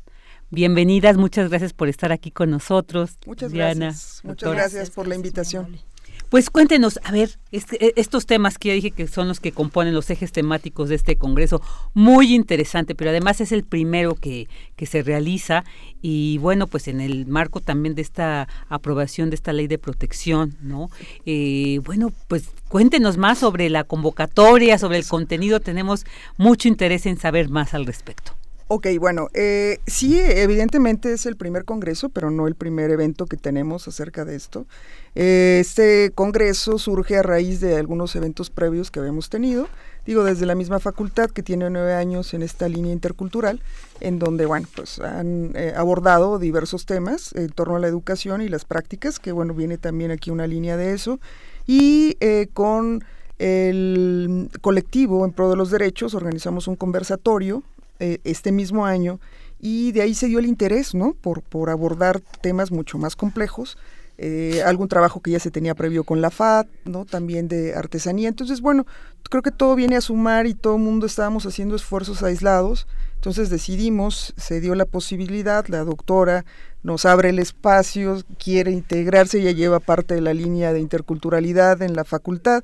Entonces, pues dijimos, pues vamos a meterle y vamos a hacer cosas, porque todo tiene que ver con la artesanía y creo que solamente así vamos a poder conjuntar eh, puntos de vista en donde eh, podamos llegar a algo más, ¿no? O sea, hay líneas muy, muy interesantes, me parece, que a veces cuando eh, las empezamos a ver de manera aislada no tendrían sentido, pero todo se entrelaza hacia la artesanía, ¿no? Entonces, ese sería nuestro eje conductor, la artesanía, a partir de, de lo que se está dando. No sé, ¿tú qué piensas, Marilena? Estamos en la misma sintonía, ¿no? bueno, estamos, estamos en la misma sintonía, ya que desde el que se planteó eh, la propuesta de llevar a cabo este primer evento en, en marzo de este año, que fue precisamente compartencia de saberes, eh, patrimonio biocultural, eh, y que tenía que ver con la cuestión de la artesanía y la propiedad intelectual, una serie de inquietudes que se concretizan en este evento, en donde se colaboran distintas instituciones y estados, también con colectivos eh, de artesanía de Guerrero, de Puebla, de Hidalgo, espero no omitir alguno. Y ahí se plantea una serie de eh, experiencias muy interesantes que llevan dentro del marco de este conversatorio de saberes eh, de patrimonio cultural eh, la inquietud de llevar a cabo este primer congreso internacional. Lo pensamos primero a nivel nacional, pero también conocemos casos a nivel internacional, como este, en este caso experiencias de Panamá, de Colombia, que han tenido sobre la cuestión de, su, de la protección intelectual de sus producciones. Y bueno, eh, de ahí se decidió llevar a cabo este primer congreso. Eh, el propósito principalmente tiene que ver con promover espacios eh, de análisis, de reflexión acerca de la riqueza creativa y cultural de las artesanías y que también se aborde las experiencias sobre la, protección intelectual del trabajo de estos artesanos. Claro. ¿A quién se está convocando para participar en este primer congreso? híjole, pues a toda la sociedad, todos tienen algo que decir. Evidentemente queremos eh, artesanos, que es eh, la parte fundamental. Ellos tienen voz y voto en todo esto y a veces eh, no, se les consulta, no se les toma en cuenta. evidentemente la parte académica, ¿no? que es, pues queremos articular ¿no? esta parte porque a veces pensamos que está desarticulado y es ahí donde cometemos algunas eh, omisiones en torno a, bueno, qué piensan los artesanos, eh, sobre todo, bueno, en esta parte fundamental del diseño, que a veces eh, los casos que se han dado y que llevamos a, otro tipo de, situaciones, bueno, pues que los diseñadores nos digan por qué lo están haciendo. Entonces, la academia tiene mucho que ver ahí, ¿no? Y a, este, pues, gente de las instituciones gubernamentales que también hemos tenido por ahí contacto, hemos estado en algunos eventos, eh, ONGs, eh, vamos, toda la sociedad que quiera integrarse, medios de comunicación, ¿qué están haciendo los medios a favor, no? De la protección de los artesanos y, la artesanía, porque, bueno, pues a veces también es o es de suma importancia, ¿no? Entonces, pues la verdad, toda la sociedad en, general, ¿no? Sociedad. Y, bueno, pues también otro de los principales propósitos es eh, precisamente llevar a cabo estos espacios de diálogo entre lo que es el conocimiento académico y científico y los conocimientos comunitarios. Eh, porque hemos estado en varios congresos, tanto a nivel nacional como internacional, como lo, comentaba Lina, tenemos una línea de investigación en la Facultad de Estudios Superiores Aragón eh, sobre educación e interculturalidad, pero en donde los saberes de las comunidades eh, han sido un factor que nos ha movido muy fuerte porque hemos tenido la fortuna de visitar varias comunidades y que en este caso, en esas mesas de discusión que se han hecho principalmente en el ámbito de la academia, pareciera que no puede haber este diálogo entre la academia y los, los saberes comunitarios. Se antepone a veces el conocimiento científico y académico en detrimento de los saberes comunitarios. Y me parece que ya hay varios eventos, varias actividades que se han venido realizando en donde se trata de precisamente establecer estas relaciones mm, y este diálogo. Eh, precisamente la, denominación de este primer congreso eh, consideramos tiene mucho que ver porque es el primer congreso de artesanías, voces, esto es muy fuerte, saberes y haceres. Entonces, la misma denominación del congreso eh, connota pues varias cosas que se están dando en estos últimos años y que tenemos que hacer que se visibilicen y que tengan más impacto. Por supuesto. Y bueno, este congreso está conformado por siete ejes temáticos que son los que enuncié al inicio del programa. Y antes de que detallar cada uno del contenido de estos, también saber si quienes quieran participar podrán integrarse a solo uno o a varios. Y entonces a partir de ahí, pues para que también pongan atención a lo que cada uno de ellos contiene y pues ya vayan previendo en dónde integrarse. Claro, eh, bueno, tenemos previsto que no pueden ser eh, más de dos contribuciones por eh, persona, porque a veces no da tiempo, no está ni en una ni en otra. hay varias modalidades de, participación, ¿no?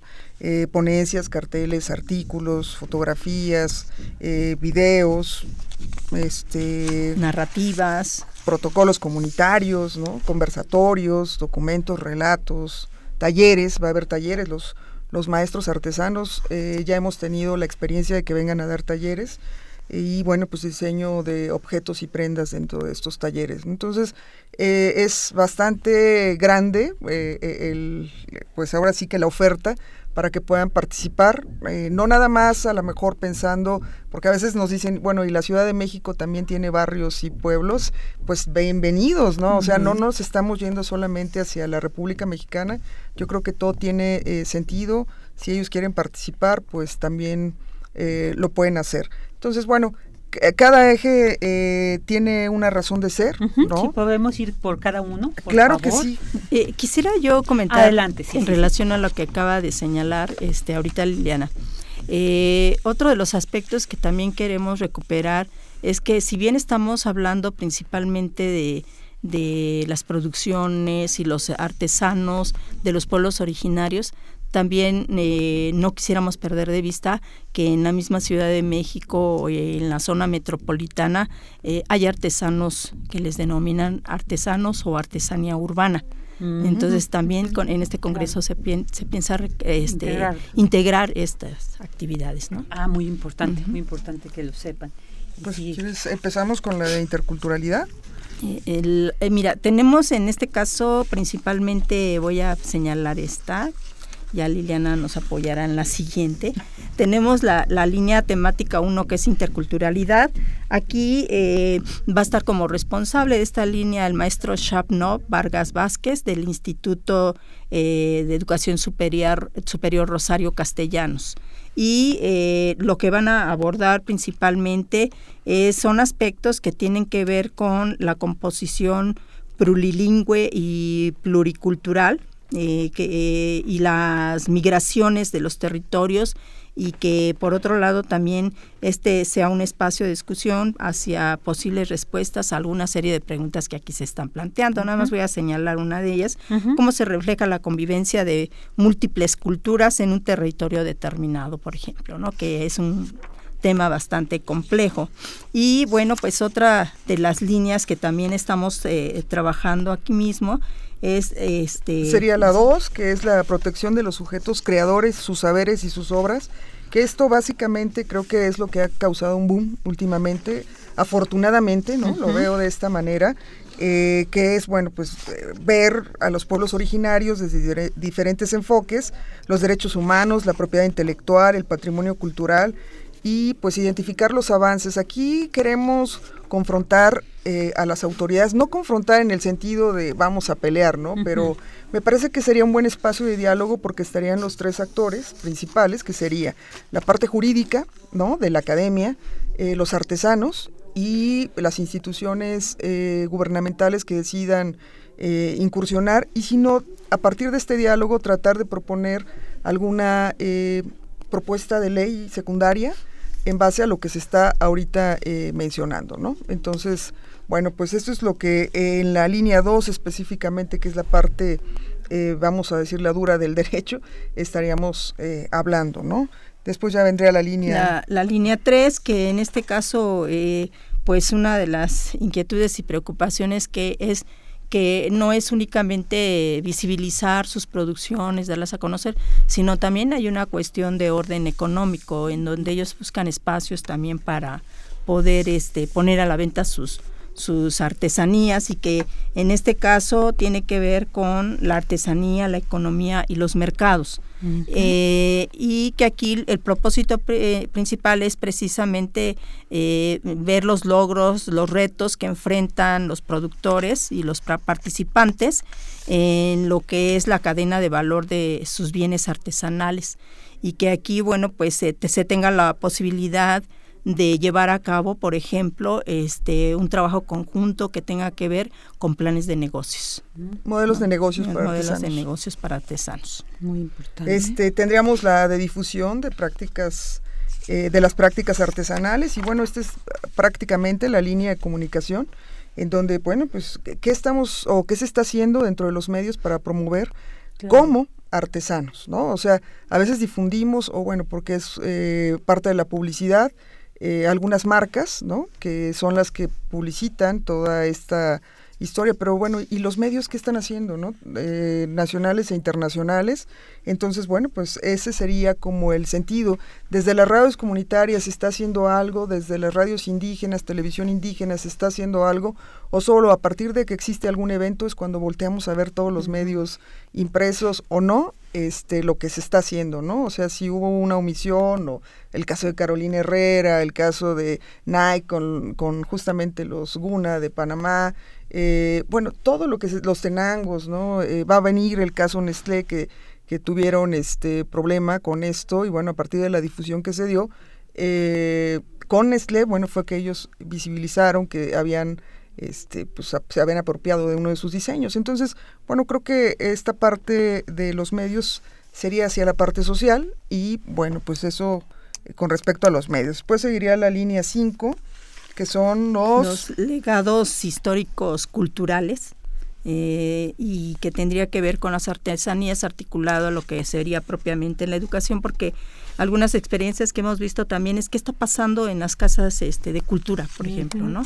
En todos los estados, municipios hay casas de las culturas, pero también cómo se llevan este tipo de saberes a lo que es el ámbito educativo. Eh, y cómo, cómo se están abordando. Y bueno, aquí eh, lo que pretendemos también es eh, que a través de las narraciones, eh, se puedan documentar esas experiencias eh, de los artesanos, de cómo ellos aprendieron a desarrollar esas artesanías y las experiencias que tuvimos eh, preguntando a algunos de ellos es que fue a partir de que yo veía a mi mamá, mi papá, mi abuelito elaborando artesanías, me llamó la atención y observando y después haciendo, ¿no? Me yo observaba y después me ponían a hacer.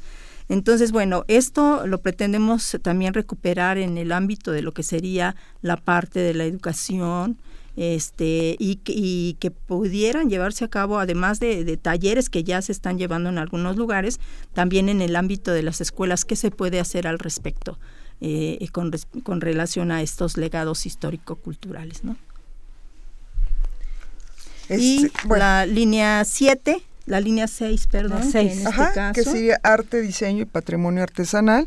Bueno, eh, definitivamente esta línea creo que es, eh, híjole, está muy, eh, muy completa, muy compleja, ¿no? Es todo esto de la, eh, se suma la gente que tiene que ver con biología y entonces ya con esta parte de, de este el diseño, la artesanía y las fibras naturales, bueno, todo lo que tiene que ver como desde el producto, o sea, por ejemplo, el caso de eh, ¿cómo la materia prima. Sí, la, materia, prima, pero no, este, específicamente de los amusgos, Este, desde la, la siembra del, algodón, que es un algodón ya eh, específico para la artesanía y tiene que ver con toda la comunidad.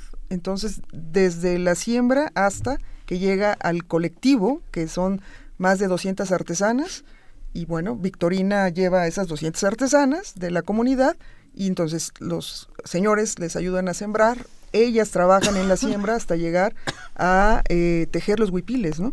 Entonces, todo este proceso pues es prácticamente un ciclo, ¿no? Dentro de la artesanía. Eh, entonces, bueno, eh, también las patentes, ajá, las patentes, Martín también, que nos va a acompañar, que nos ha acompañado, artesano de Olinalá, eh, pues también, ¿no? Con este proceso desde la siembra del guaje hasta la recuperación de los tintes naturales y sumamente interesante, ¿no? Nos ha, digo, es, muy compleja la zona, pero pues ellos se van a las barrancas a sacar todo lo que necesitan de insumos para poder colorear los bules, este, y bueno, es una riqueza visual que, que la tienen que ver, ¿no? Claro. Tienen que, tienen que estar porque, y además, cómo incide, ¿no? Esta parte él, por ejemplo, se fue a Estados Unidos, regresa, digo, eso es una cuestión eh, interesante, se va a Estados Unidos, regresa, y cuando regresa se da cuenta que él tiene que hacer algo por su comunidad, ¿no? Porque toda la gente está migrando y ya no hay, entonces dice, bueno, nosotros pertenecemos a un municipio netamente artístico como es Olinalá, este, pues vamos a hacer el maqueo y todo esto que tiene que ver con la artesanía, vamos a sembrar, vamos a hacer una serie de cosas bastante interesantes y bueno, Martín eh, nos ha enseñado que queriendo se puede eh, activar toda una comunidad, ¿no? Entonces, ahora tiene muchos jóvenes en su taller y los ha enseñado a sembrar, los ha enseñado a sacar insumos, muelen en petate todavía, sacan el aceite de chía en petate, una labor titánica, pero nos ha enseñado muchas cosas. Creo que eh, ha venido a la academia a darnos este pues frescura, ¿no? Y a veces a, bajarse uno de su pedestal. No, eso no se puede. No, sí, como no, no. ha sido bien interesante. Después nos iríamos a la línea... Eh, a las 7. A las 7, que sería diseño y comunicación visual. Eh, esta línea entra la FAT con todo en esto.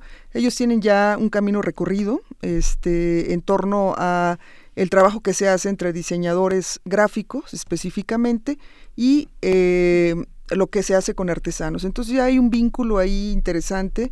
Eh, queremos llegar con ellos hasta una pasarela con objetos este, de artesanos que vengan y que se quieran incluir ¿no? dentro de esta pasarela y que vean que, que, no nada más es la señora o la artesana que vende en el puesto, en afuera del metro o bueno, como esta concepción o idea que se tiene, no, que pueden estar en una pasarela y no se necesita una marca o registrada o una gran marca para que puedan aparecer dentro de una dentro de una pasarela. Entonces, pues me parece que está este pues bastante completo, ¿no? Tenemos Muy completo.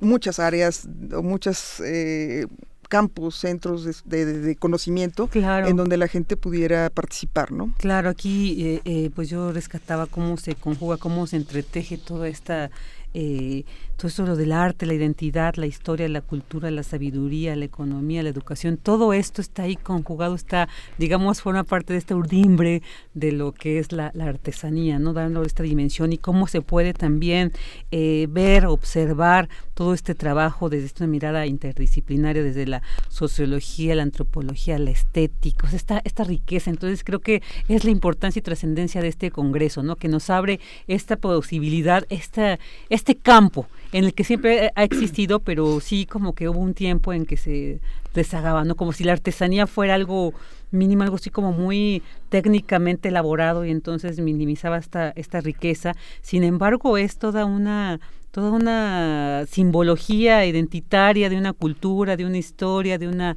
nación, entonces creo que es muy importante. Entonces también quiero preguntarles, bueno, para quienes ya eh, nos escuchan y estén interesados, pasen la voz, eh, la, las recepciones, la publicación de esta convocatoria eh, que se lanzó el 13 de diciembre, tengo entendido. ¿Hasta cuándo se cierra? Este, bueno, eh, las fechas importantes y bueno, aquí ya pueden este ver la tanto el póster como eh, la convocatoria, ya ya lo pueden ver. Ahorita Liliana les va a dar este la liga. A nuestras redes para quienes están. claro. Las fechas importantes es que la convocatoria se publicó a partir del 13 de diciembre de este año el cierre, el cierre de recepción de contribuciones es hasta el 23 de febrero del 2020 y de ahí, bueno, este, eh, a partir de que ya tengamos las contribuciones, se hace una revisión y se envía una carta de aceptación para el 10 de marzo del 2020.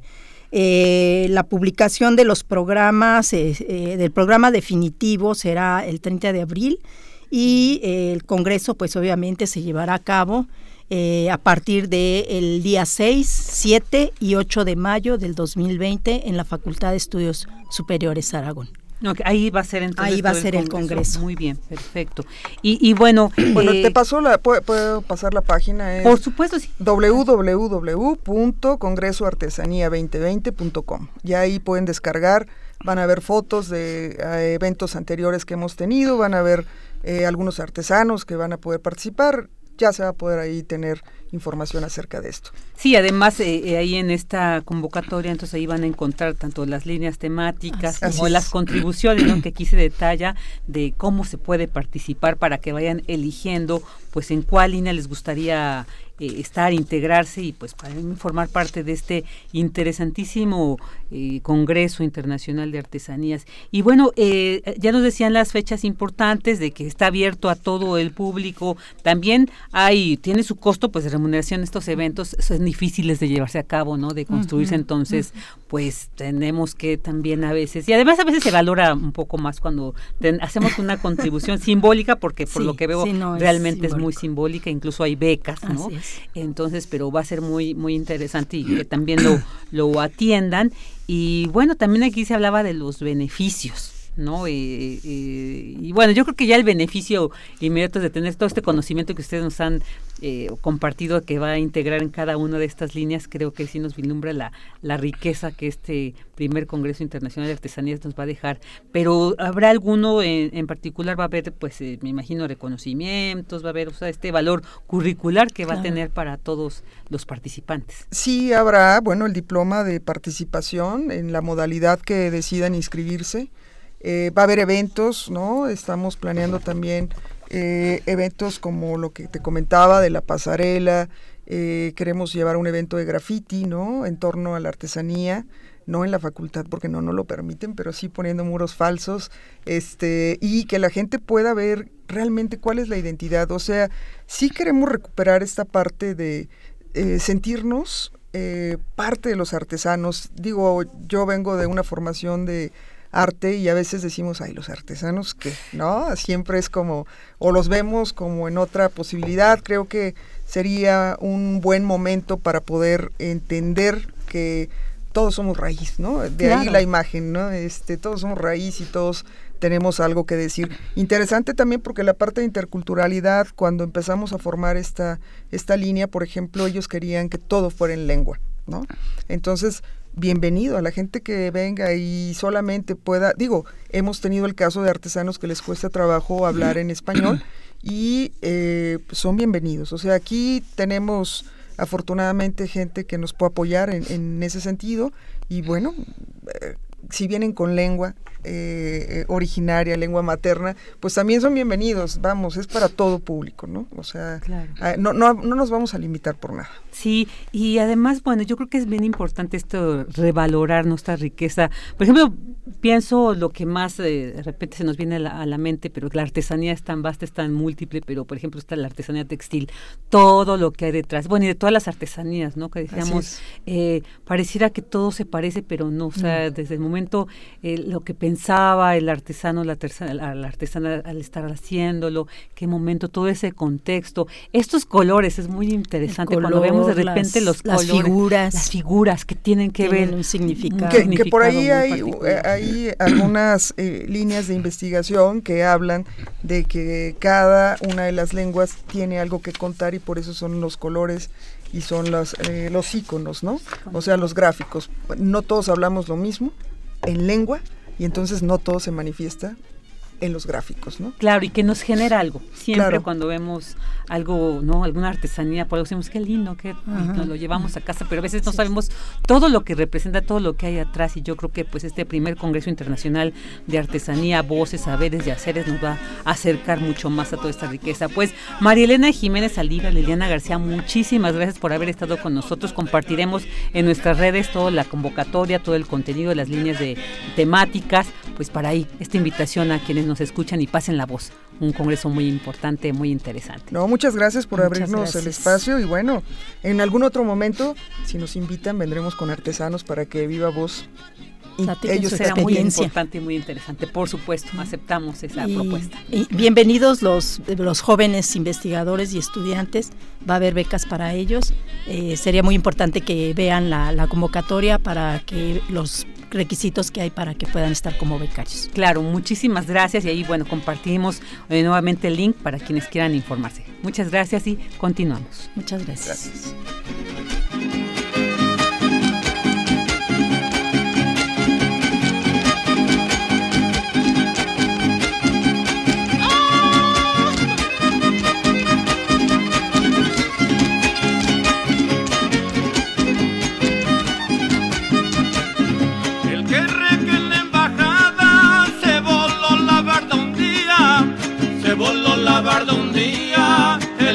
Que en la embajada, pues se llevó a la cuñada, después se llevó a la tía, a la suegra no le hizo nada, que re que ya no podía, que re que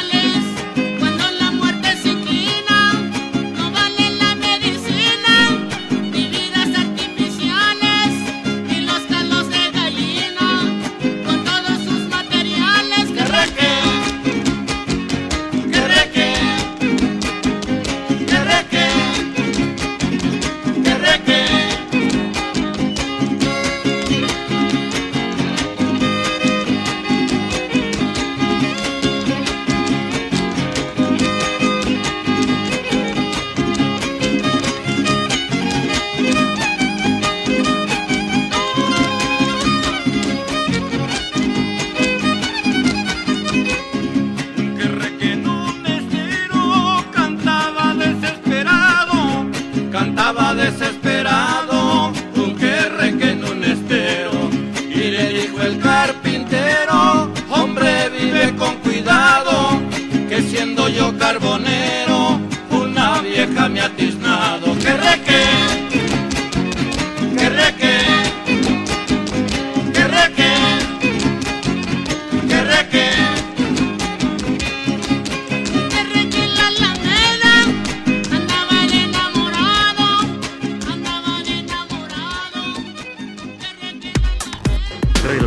al mundo.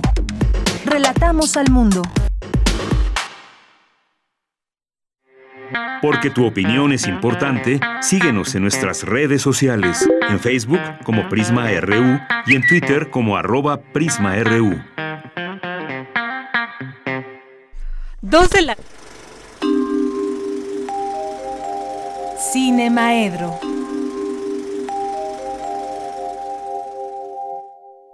2 de la tarde con 47 minutos y por supuesto que no podemos cerrar este jueves sin hablar de este maravilloso reconocido como séptimo arte que es el cine y bueno pues ya en este periodo vacacional yo creo que es cuando más aprovechamos y vamos a hablar sobre pues un balance cinematográfico de este año 2019 que hubo, que hay, que habrá. Y para ello tenemos en la línea a un reconocido crítico de cine, Eric Estrada. ¿Qué tal, Eric? Muy buenas tardes, muchas gracias por estar aquí. Hola Virginia, muy buenas tardes. No, yo con todo gusto. Para hablar de cine siempre. Ay, perfecto. Y, qué mejor que hablar con alguien que sepa, porque pues ahí tomamos más atención sobre estas propuestas, sobre estas recomendaciones. Y como decía, pues un balance de, de hubo mucho movimiento cinematográfico, creo que este 2019. Entonces, desde tu perspectiva, desde tu visión, ¿qué nos puedes compartir al respecto? Pues eh, yo creo que eh, efectivamente fue un buen año, o sea, si, si revisamos la lista de estrenos tanto nacionales como internacionales, creo que tuvimos entregas muy valiosas en todos los sentidos eh, y especialmente porque el cine mexicano ahora está entrando de una forma diferente al, al digamos al universo del cine internacional que la verdad es es complicado. A qué a qué me refiero si echamos la vista para atrás, nos vamos a acordar que en febrero de este año, Roma ganó, eh, bueno, le dio a, a, Cuarón el Oscar a Mejor Director, la película ganó el Oscar como Mejor Película Internacional, que es como se llama ahora, y a partir de ahí, eh, el cine mexicano fue haciendo entregas bien, bien interesantes, que ya no solamente están sonando en festivales, que era como el terreno tradicional del cine mexicano eh, interesante, propositivo, eh, rompedor, como tú le quieras llamar, ¿no? Estábamos ya muy inscritos en el circuito de festivales, se habían ganado premios, se había ganado en Cannes, se había ganado un, lugar muy importante, eh, especialmente porque, lo acepten o no, México lleva la batuta en lo que a cine latinoamericano se refiere, ¿no? Entonces, dar el siguiente paso, el estar en carteleras comerciales de otros países, como le fue, eh, como ocurrió, por ejemplo, con, con las niñas bien de Alejandra, de Alejandra Márquez Abella, ese es el clic que nos faltaba y que este año poco a poco empezó a ocurrir, no solo con las niñas bien, ¿no? También ocurrió con con la, la camarista, que a final de cuentas fue la película que México envió tanto a competir al Goya como al Oscar, la película de, Lila Avilés, y que también está haciendo, teniendo muy buena presencia en carteleras internacionales, además de lo que hubo en México, ¿no? Entonces, si revisamos las competencias de festivales internacionales, de festivales nacionales, quiero decir, eh, en cuestión de cine mexicano, tenemos nombres eh, que poco a poco van a empezar a aparecer en esos dos ámbitos, ¿no? Primero en el festival y luego también en las carteleras comerciales, que repito, es un paso necesario si de veras queremos hacer del cine mexicano una, una industria, ¿no? y va a pasar, por ejemplo, con, con justo la ganadora en el Festival de Morelia, ya no estoy ya no estoy aquí, de Fernando Frías, una película que gana, y, y aquí un poco mi fundamento es este, gana en el Festival de Morelia, que a final de cuentas es un festival importantísimo para el cine mexicano, muy trascendental en el universo internacional, gana el premio normal, el ojo, el premio a la mejor película mexicana, y al mismo tiempo gana el premio del público.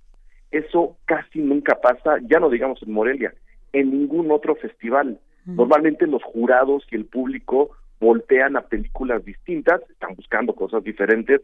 En Morelia ahora ocurrió justo ese milagro y la película va a empezar a, se va a poder ver ya muy pronto en México, que es también como el otro pequeño salto que nos faltaba dar. Antes las películas mexicanas tardaban prácticamente un año en, desde el estreno en la competencia de Morelia hasta la llegada a la cartelera comercial. Este año ya no estoy aquí, va a estrenar dentro de muy poco y compitió en octubre. Polvo, la ópera prima de Chema Jaspic, compitió en octubre en Morelia y ya se estrenó. Eh, esto no es Berlín, la película de Harry Saba, que también compitió en Morelia, está justo ahora en cartelera. Ese otro paso también empieza como a dar una muy buena perspectiva en lo que a cine mexicano eh, se refiere, más allá de, por supuesto, los enormes números que la taquilla de, digamos, cine de entretenimiento también está entregando. creo que poco a poco el cine mexicano va reencontrándose con su con su público.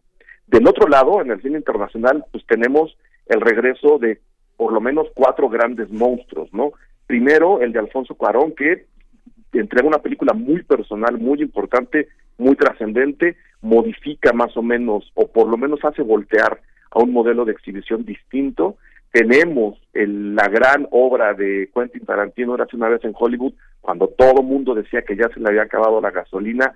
Tenemos la gran también película de Martin Scorsese, El Irlandés, cuando todo mundo ya hablaba de un Scorsese senil que no sabía, o sea, obviamente hay públicos para todo. Yo nunca habría dicho esto de Scorsese, pero había voces que ya lo daban como retirado.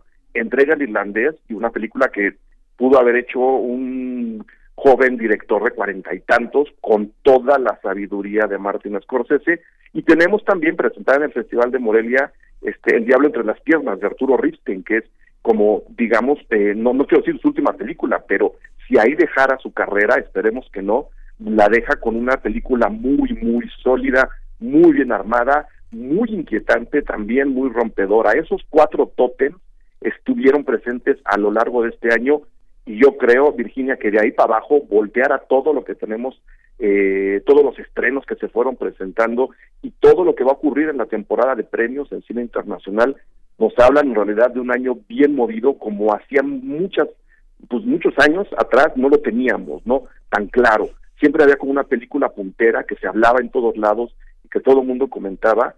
Ahora tenemos un, panorama bastante más abierto, con más directores, más nombres, más géneros y más propuestas. Creo que el gran resumen es ese, tuvimos un año muy creativo, tuvimos un año de adelanto eh, y, creo que lo que nos toca ahora es apoyar desde las culturas, desde los presupuestos de la cultura y desde donde se puede, iniciativa privada, lo que ustedes me digan, apoyar al cine mexicano que ahora está tomando un paso que le hacía falta. Claro, y, fíjate que aprovecho también como que todo este auge, todo esta, este enriquecimiento y apoyo al, arte cinematográfico también desde la UNAM que se transforma el centro cultural, el centro eh, no, el cinematográfico universitario a escuela nacional, porque también creo que esto es un reflejo de que nacionalmente estamos creciendo mucho, se está enriqueciendo mucho este panorama cinematográfico. Y también algo que, que decías tú, iniciábamos con Roma y que generó una controversia también porque esta es una película que emerge pues también desde una plataforma, ¿no? Entonces como que cambia un poco este terreno. Sin embargo, como nos pudimos dar cuenta, pues no minimiza la importancia y la trascendencia y la riqueza de una producción cinematográfica. Entonces yo creo que esto fue como una llamada de atención para no fijarnos mucho desde dónde surge, sino la riqueza y, la, la, importancia que además la trascendencia que tuvo Roma eh, en el mundo, bueno, pues ha sido sin igual.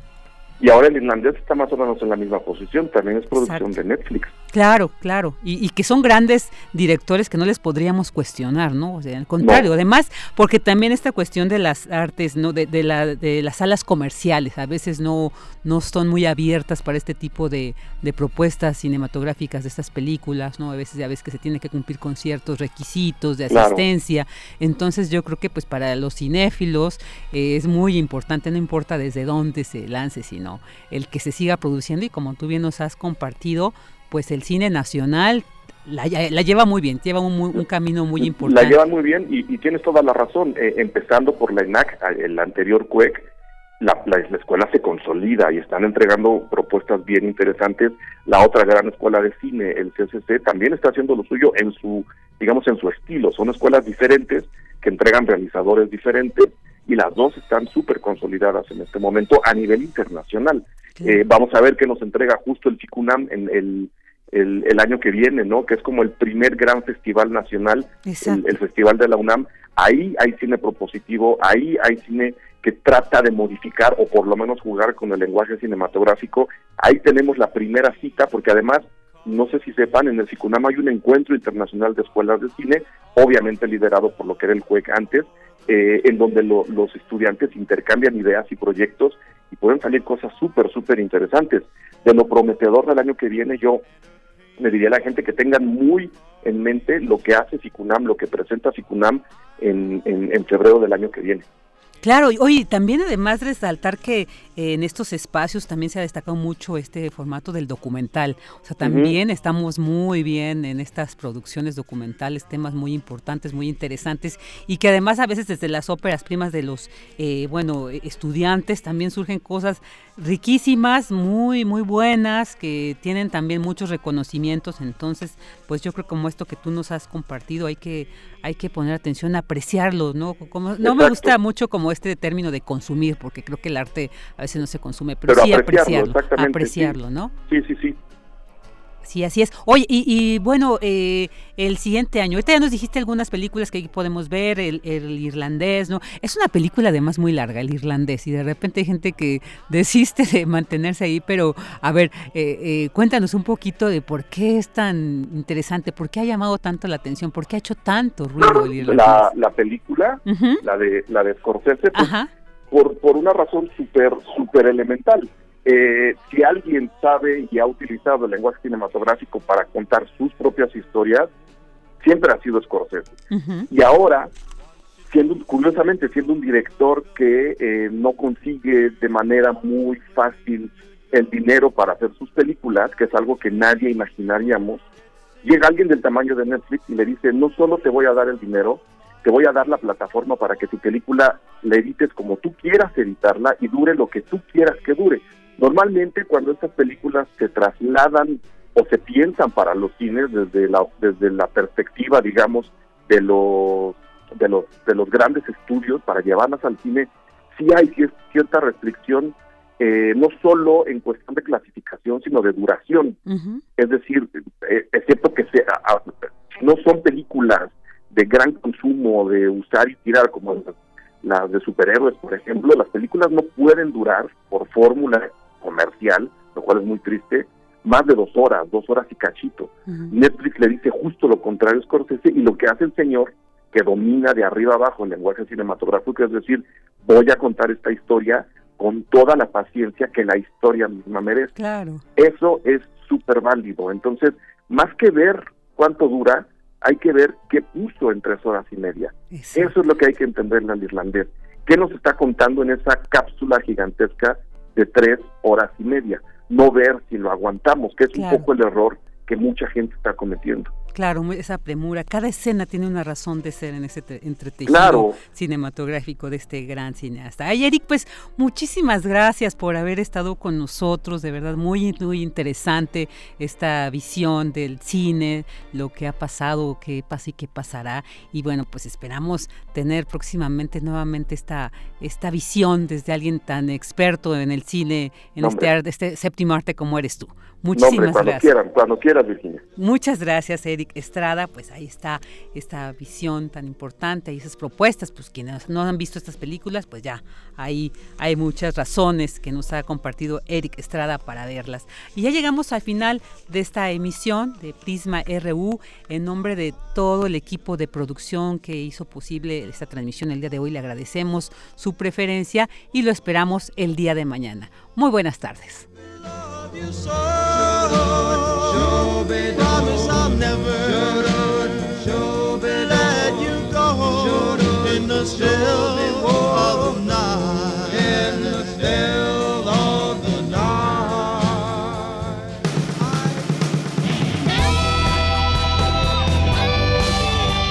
Prisma RU.